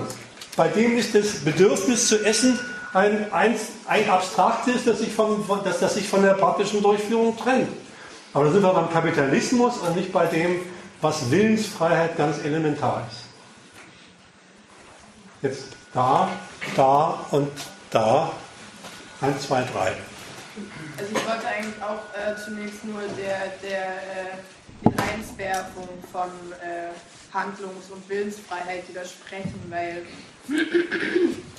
also du hast es zwar jetzt ziemlich einleuchtend dargelegt, aber du hast noch zu Anfang deines, äh, deines Referats äh, selbst gesagt, dass es, äh, dass es sowas wie natürliche Schranken der, dessen gibt, äh, was, was einen den, den, die eigenen Zwecke in die Realität umsetzen lässt. Also äh, da ist man dann vielleicht nicht beim Kapitalismus, aber äh, keine Ahnung, mir fällt jetzt gerade kein, kein zutreffendes Beispiel ein. Aber, Bitte? Warum ist das dann eine Trennung? Wenn du dir überlegst, das mache ich jetzt besser nicht, weil es könnte jemand schaden, hast du dir wohl überlegt und stellst deine eigene Handlung ein. Nein, ich rede, ich rede davon, dass äh, gewisse Naturbedingungen, beispielsweise die, die Verfolgung eines realen Willens, einfach zulassen. Also hm. wenn, du, wenn du gerne äh, auf 1000 Kilometer Höhe äh, ohne, ohne Seil durch einen Fallschirm springen möchtest und das auch gerne überleben möchtest, dann würde ich sagen, stehen die reellen Chancen relativ schlecht. Es ist natürlich erstmal in einer Hinsicht. So, besser? Gut. Es ist natürlich in einer Hinsicht überzeugend. Wenn ich was essen will und die Natur liefert mir nicht die Lebensmittel, weil äh, Trockenheit oder ähnliches dann stehe ich mit meinem, mit meinem Wunsch zu essen äh, blöd da. Das ist schon richtig. Jetzt muss man sich aber mal zwei Sachen überlegen. Erstens, ähm, ist es eigentlich, ist es, ist es eigentlich, bringt es eigentlich was? So ein Argument, Naturschranke bei äh, Bedienung von elementaren Lebensbedürfnissen im Kapitalismus anzuführen. Das eigentlich vernünftig. Da würde ich sagen, es ist nicht vernünftig, weil hierzulande es der Kapitalismus geschafft hat, die Natur so weit für sich zu instrumentalisieren und die Rohstoffe so weit zu entwickeln, dass es an Lebensmitteln nirgendwo auf der Welt fehlt. Es gibt. Bitte? Oder fehlen müsste. Nein, ich sage nicht fehlt, fehlt nicht. Woran es fehlt, ist Geld und sonst nichts.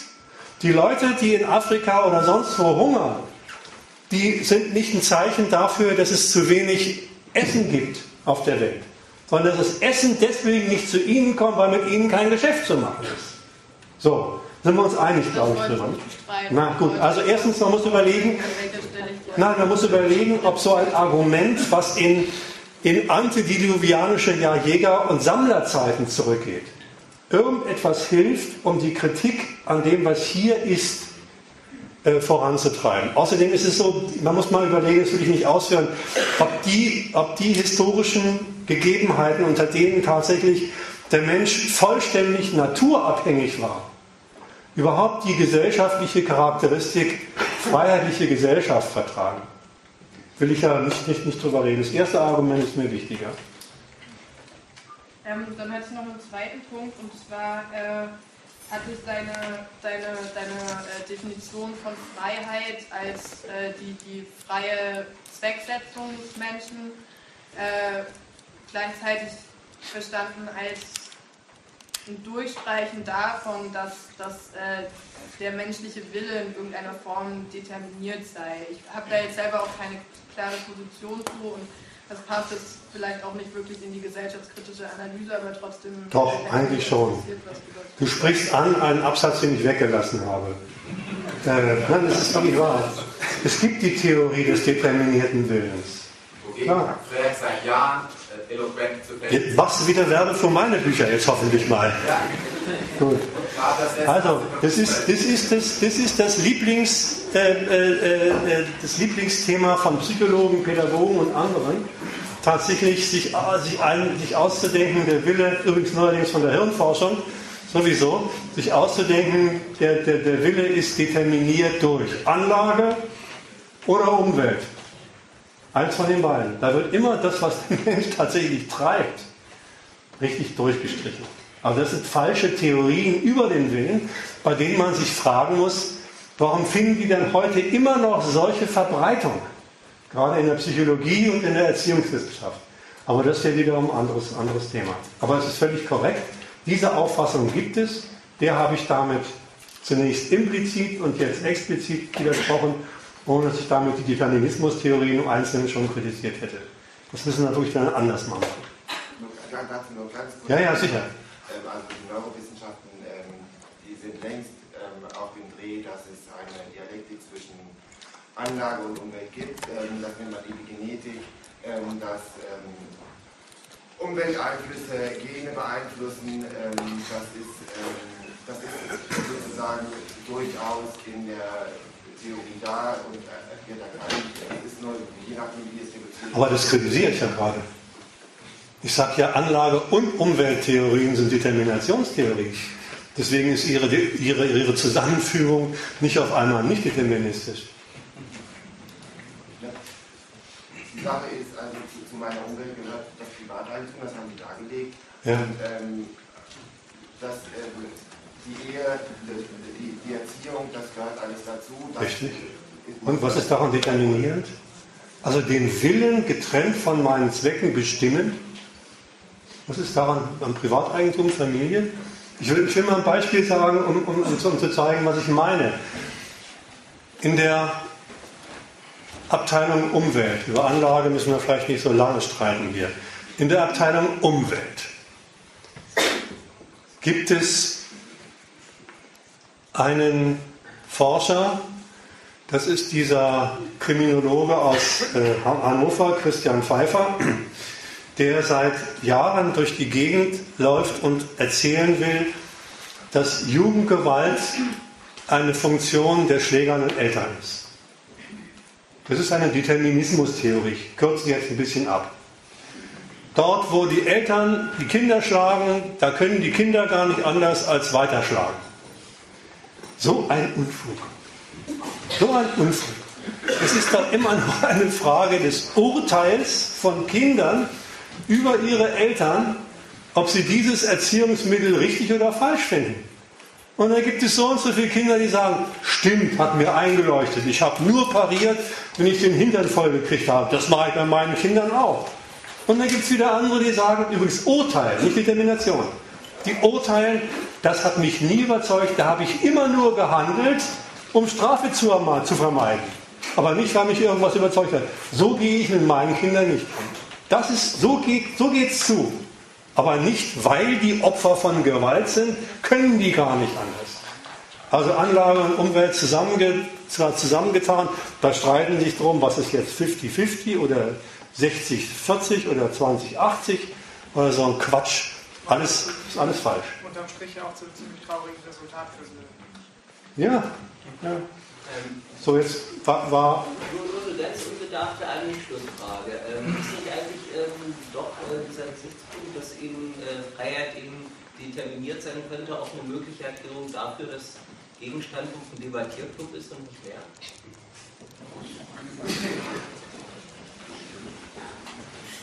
nächste Frage. Äh, zu den Bedürfnissen. Und zwar müsste man oder könnte man so weit gehen oder müsste man so weit gehen, zu sagen, dass die Grundeigentumsverhältnisse oder das Grundeigentumsverhältnis und der, die entstehenden Gegensätze falsche Bedürfnisse oder sag ich mal, welche schaffen, bei denen zumindest was nicht koscher ist. Äh, wenn man zum Beispiel über den Fetischcharakter vom Geld nachdenkt und äh, reflektiert, dass es so etwas gibt wie Bedürfnis nach äh, Lamborghinis oder so, dass man in dem Sinne auch äh, den Willen, der sich, also eine, eine solche Fragen wie, äh, kann das überhaupt sein, dass man all das kriegen kann, ist, ist, kann ein Wille realistisch sein, will er nicht immer noch mehr und so weiter, ob man das nicht zumindest äh, so reflektieren müsste, dass es nicht sich nicht, nicht, nicht, nicht, nicht materialistisch ist, sondern eben diese, diese Ideologie des Fetischismus oder des Ja. Grundeigentumsverhältnisses entwächst und das von daher, sag ich mal, spekulat, dass das sehr spekulativ ist und zwar im negativen Sinn, darüber jetzt urteilen zu wollen oder fragen zu wollen, ob äh, der Wille nicht sowieso größer ist als das, was man kriegen könnte. Erstens, darauf habe ich am Anfang verwiesen, vielleicht nicht genau genug. Bedürfnisse sind nicht gut, weil sie Bedürfnisse sind, sondern da muss Das war der Übergang. So, jetzt sind wir, wenn, wenn, wenn der Mensch sagt, jetzt muss ich mir überlegen, äh, was will ich eigentlich mit meiner Freiheit anfangen, sind wir bei Inhalten. Und dann muss man überlegen, ob das, was er jetzt sagt, das und das will ich gerne. Das und das ist mein Wunsch, mein Interesse, mein Bedürfnis, vernünftig ist oder nicht. Das ist die erste Sache. Die zweite Sache. Man kann natürlich dann, wenn er sagt, ich will einen Lamborghini haben, sagen, aha, naja, klar, dieses Bedürfnis gibt es ja wohl nur, wenn es Lamborghinis gibt. Wenn es keine gibt, kann er das nicht haben. Aber erstens ist es, ist es seine Entscheidung. Das Ding gefällt ihm ausnehmend gut. Und dann muss man überlegen, ob man das für ein vernünftiges Bedürfnis hält oder nicht für ein, für ein nicht vernünftiges Bedürfnis. Ich will mich dazu nicht äußern, ich will mit den Lamborghinis-Fans, die im Saal nicht verderben. Also, wichtig ist nur, das Bedürfnis zu hinterfragen, ob es vernünftig ist oder nicht, ist das eine. Das zweite ist, sich die Frage zu stellen, woher hat er das Bedürfnis, zu dem er sich frei entschieden hat. Ja? Und da gibt es, ich weiß nicht, ob du das mit dem Fetisch angesprochen hast, natürlich diese, diese Kategorie des notwendig falschen Bewusstseins, was die Menschen auch zu falschen Bedürfnissen. Zum Beispiel das Bedürfnis nach Arbeit ist ein falsches Bedürfnis, wenn es das Bedürfnis nach der hiesigen Lohnarbeit ist. Äh, ist ein falsches Bedürfnis. Aber der Marx hat mit notwendig falschen Bedürfnis keinen Determinismus behauptet. Und er wollte damit nur sagen, dieses falsche Bedürfnis, das gibt es nur im Kapitalismus. Und aus dem Kapitalismus heraus kann ich es erklären, warum die Leute sich dafür entschieden haben und es auch noch gut finden. Spätestens bei einem Lamborghini und Maserati, glaube ich, wird es komisch, weil du kannst nur einen Lenkrad. Ah, würde ich mich nicht einmischen.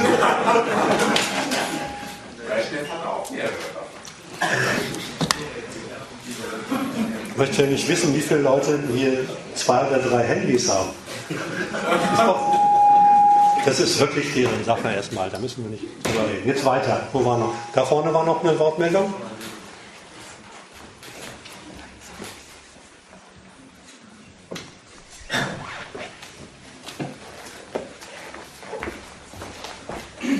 Also sind, sind, sind wir einig jetzt geworden. Okay.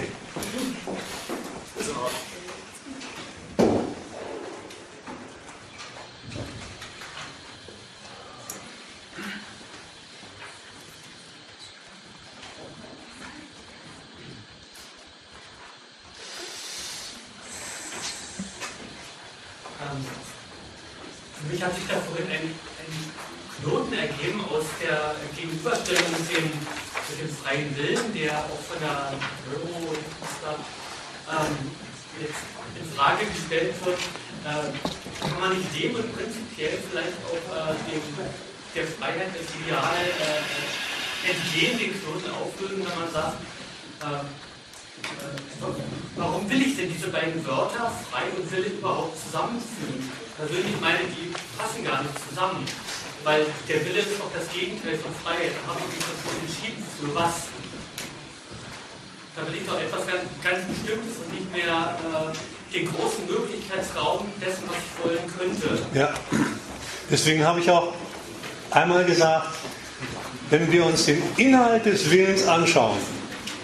ist die Attribuierung frei überflüssig.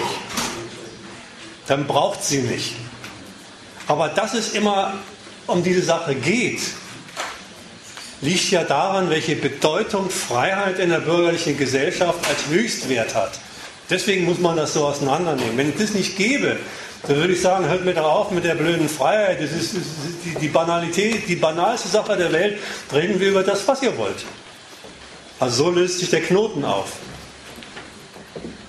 Völlig korrekt.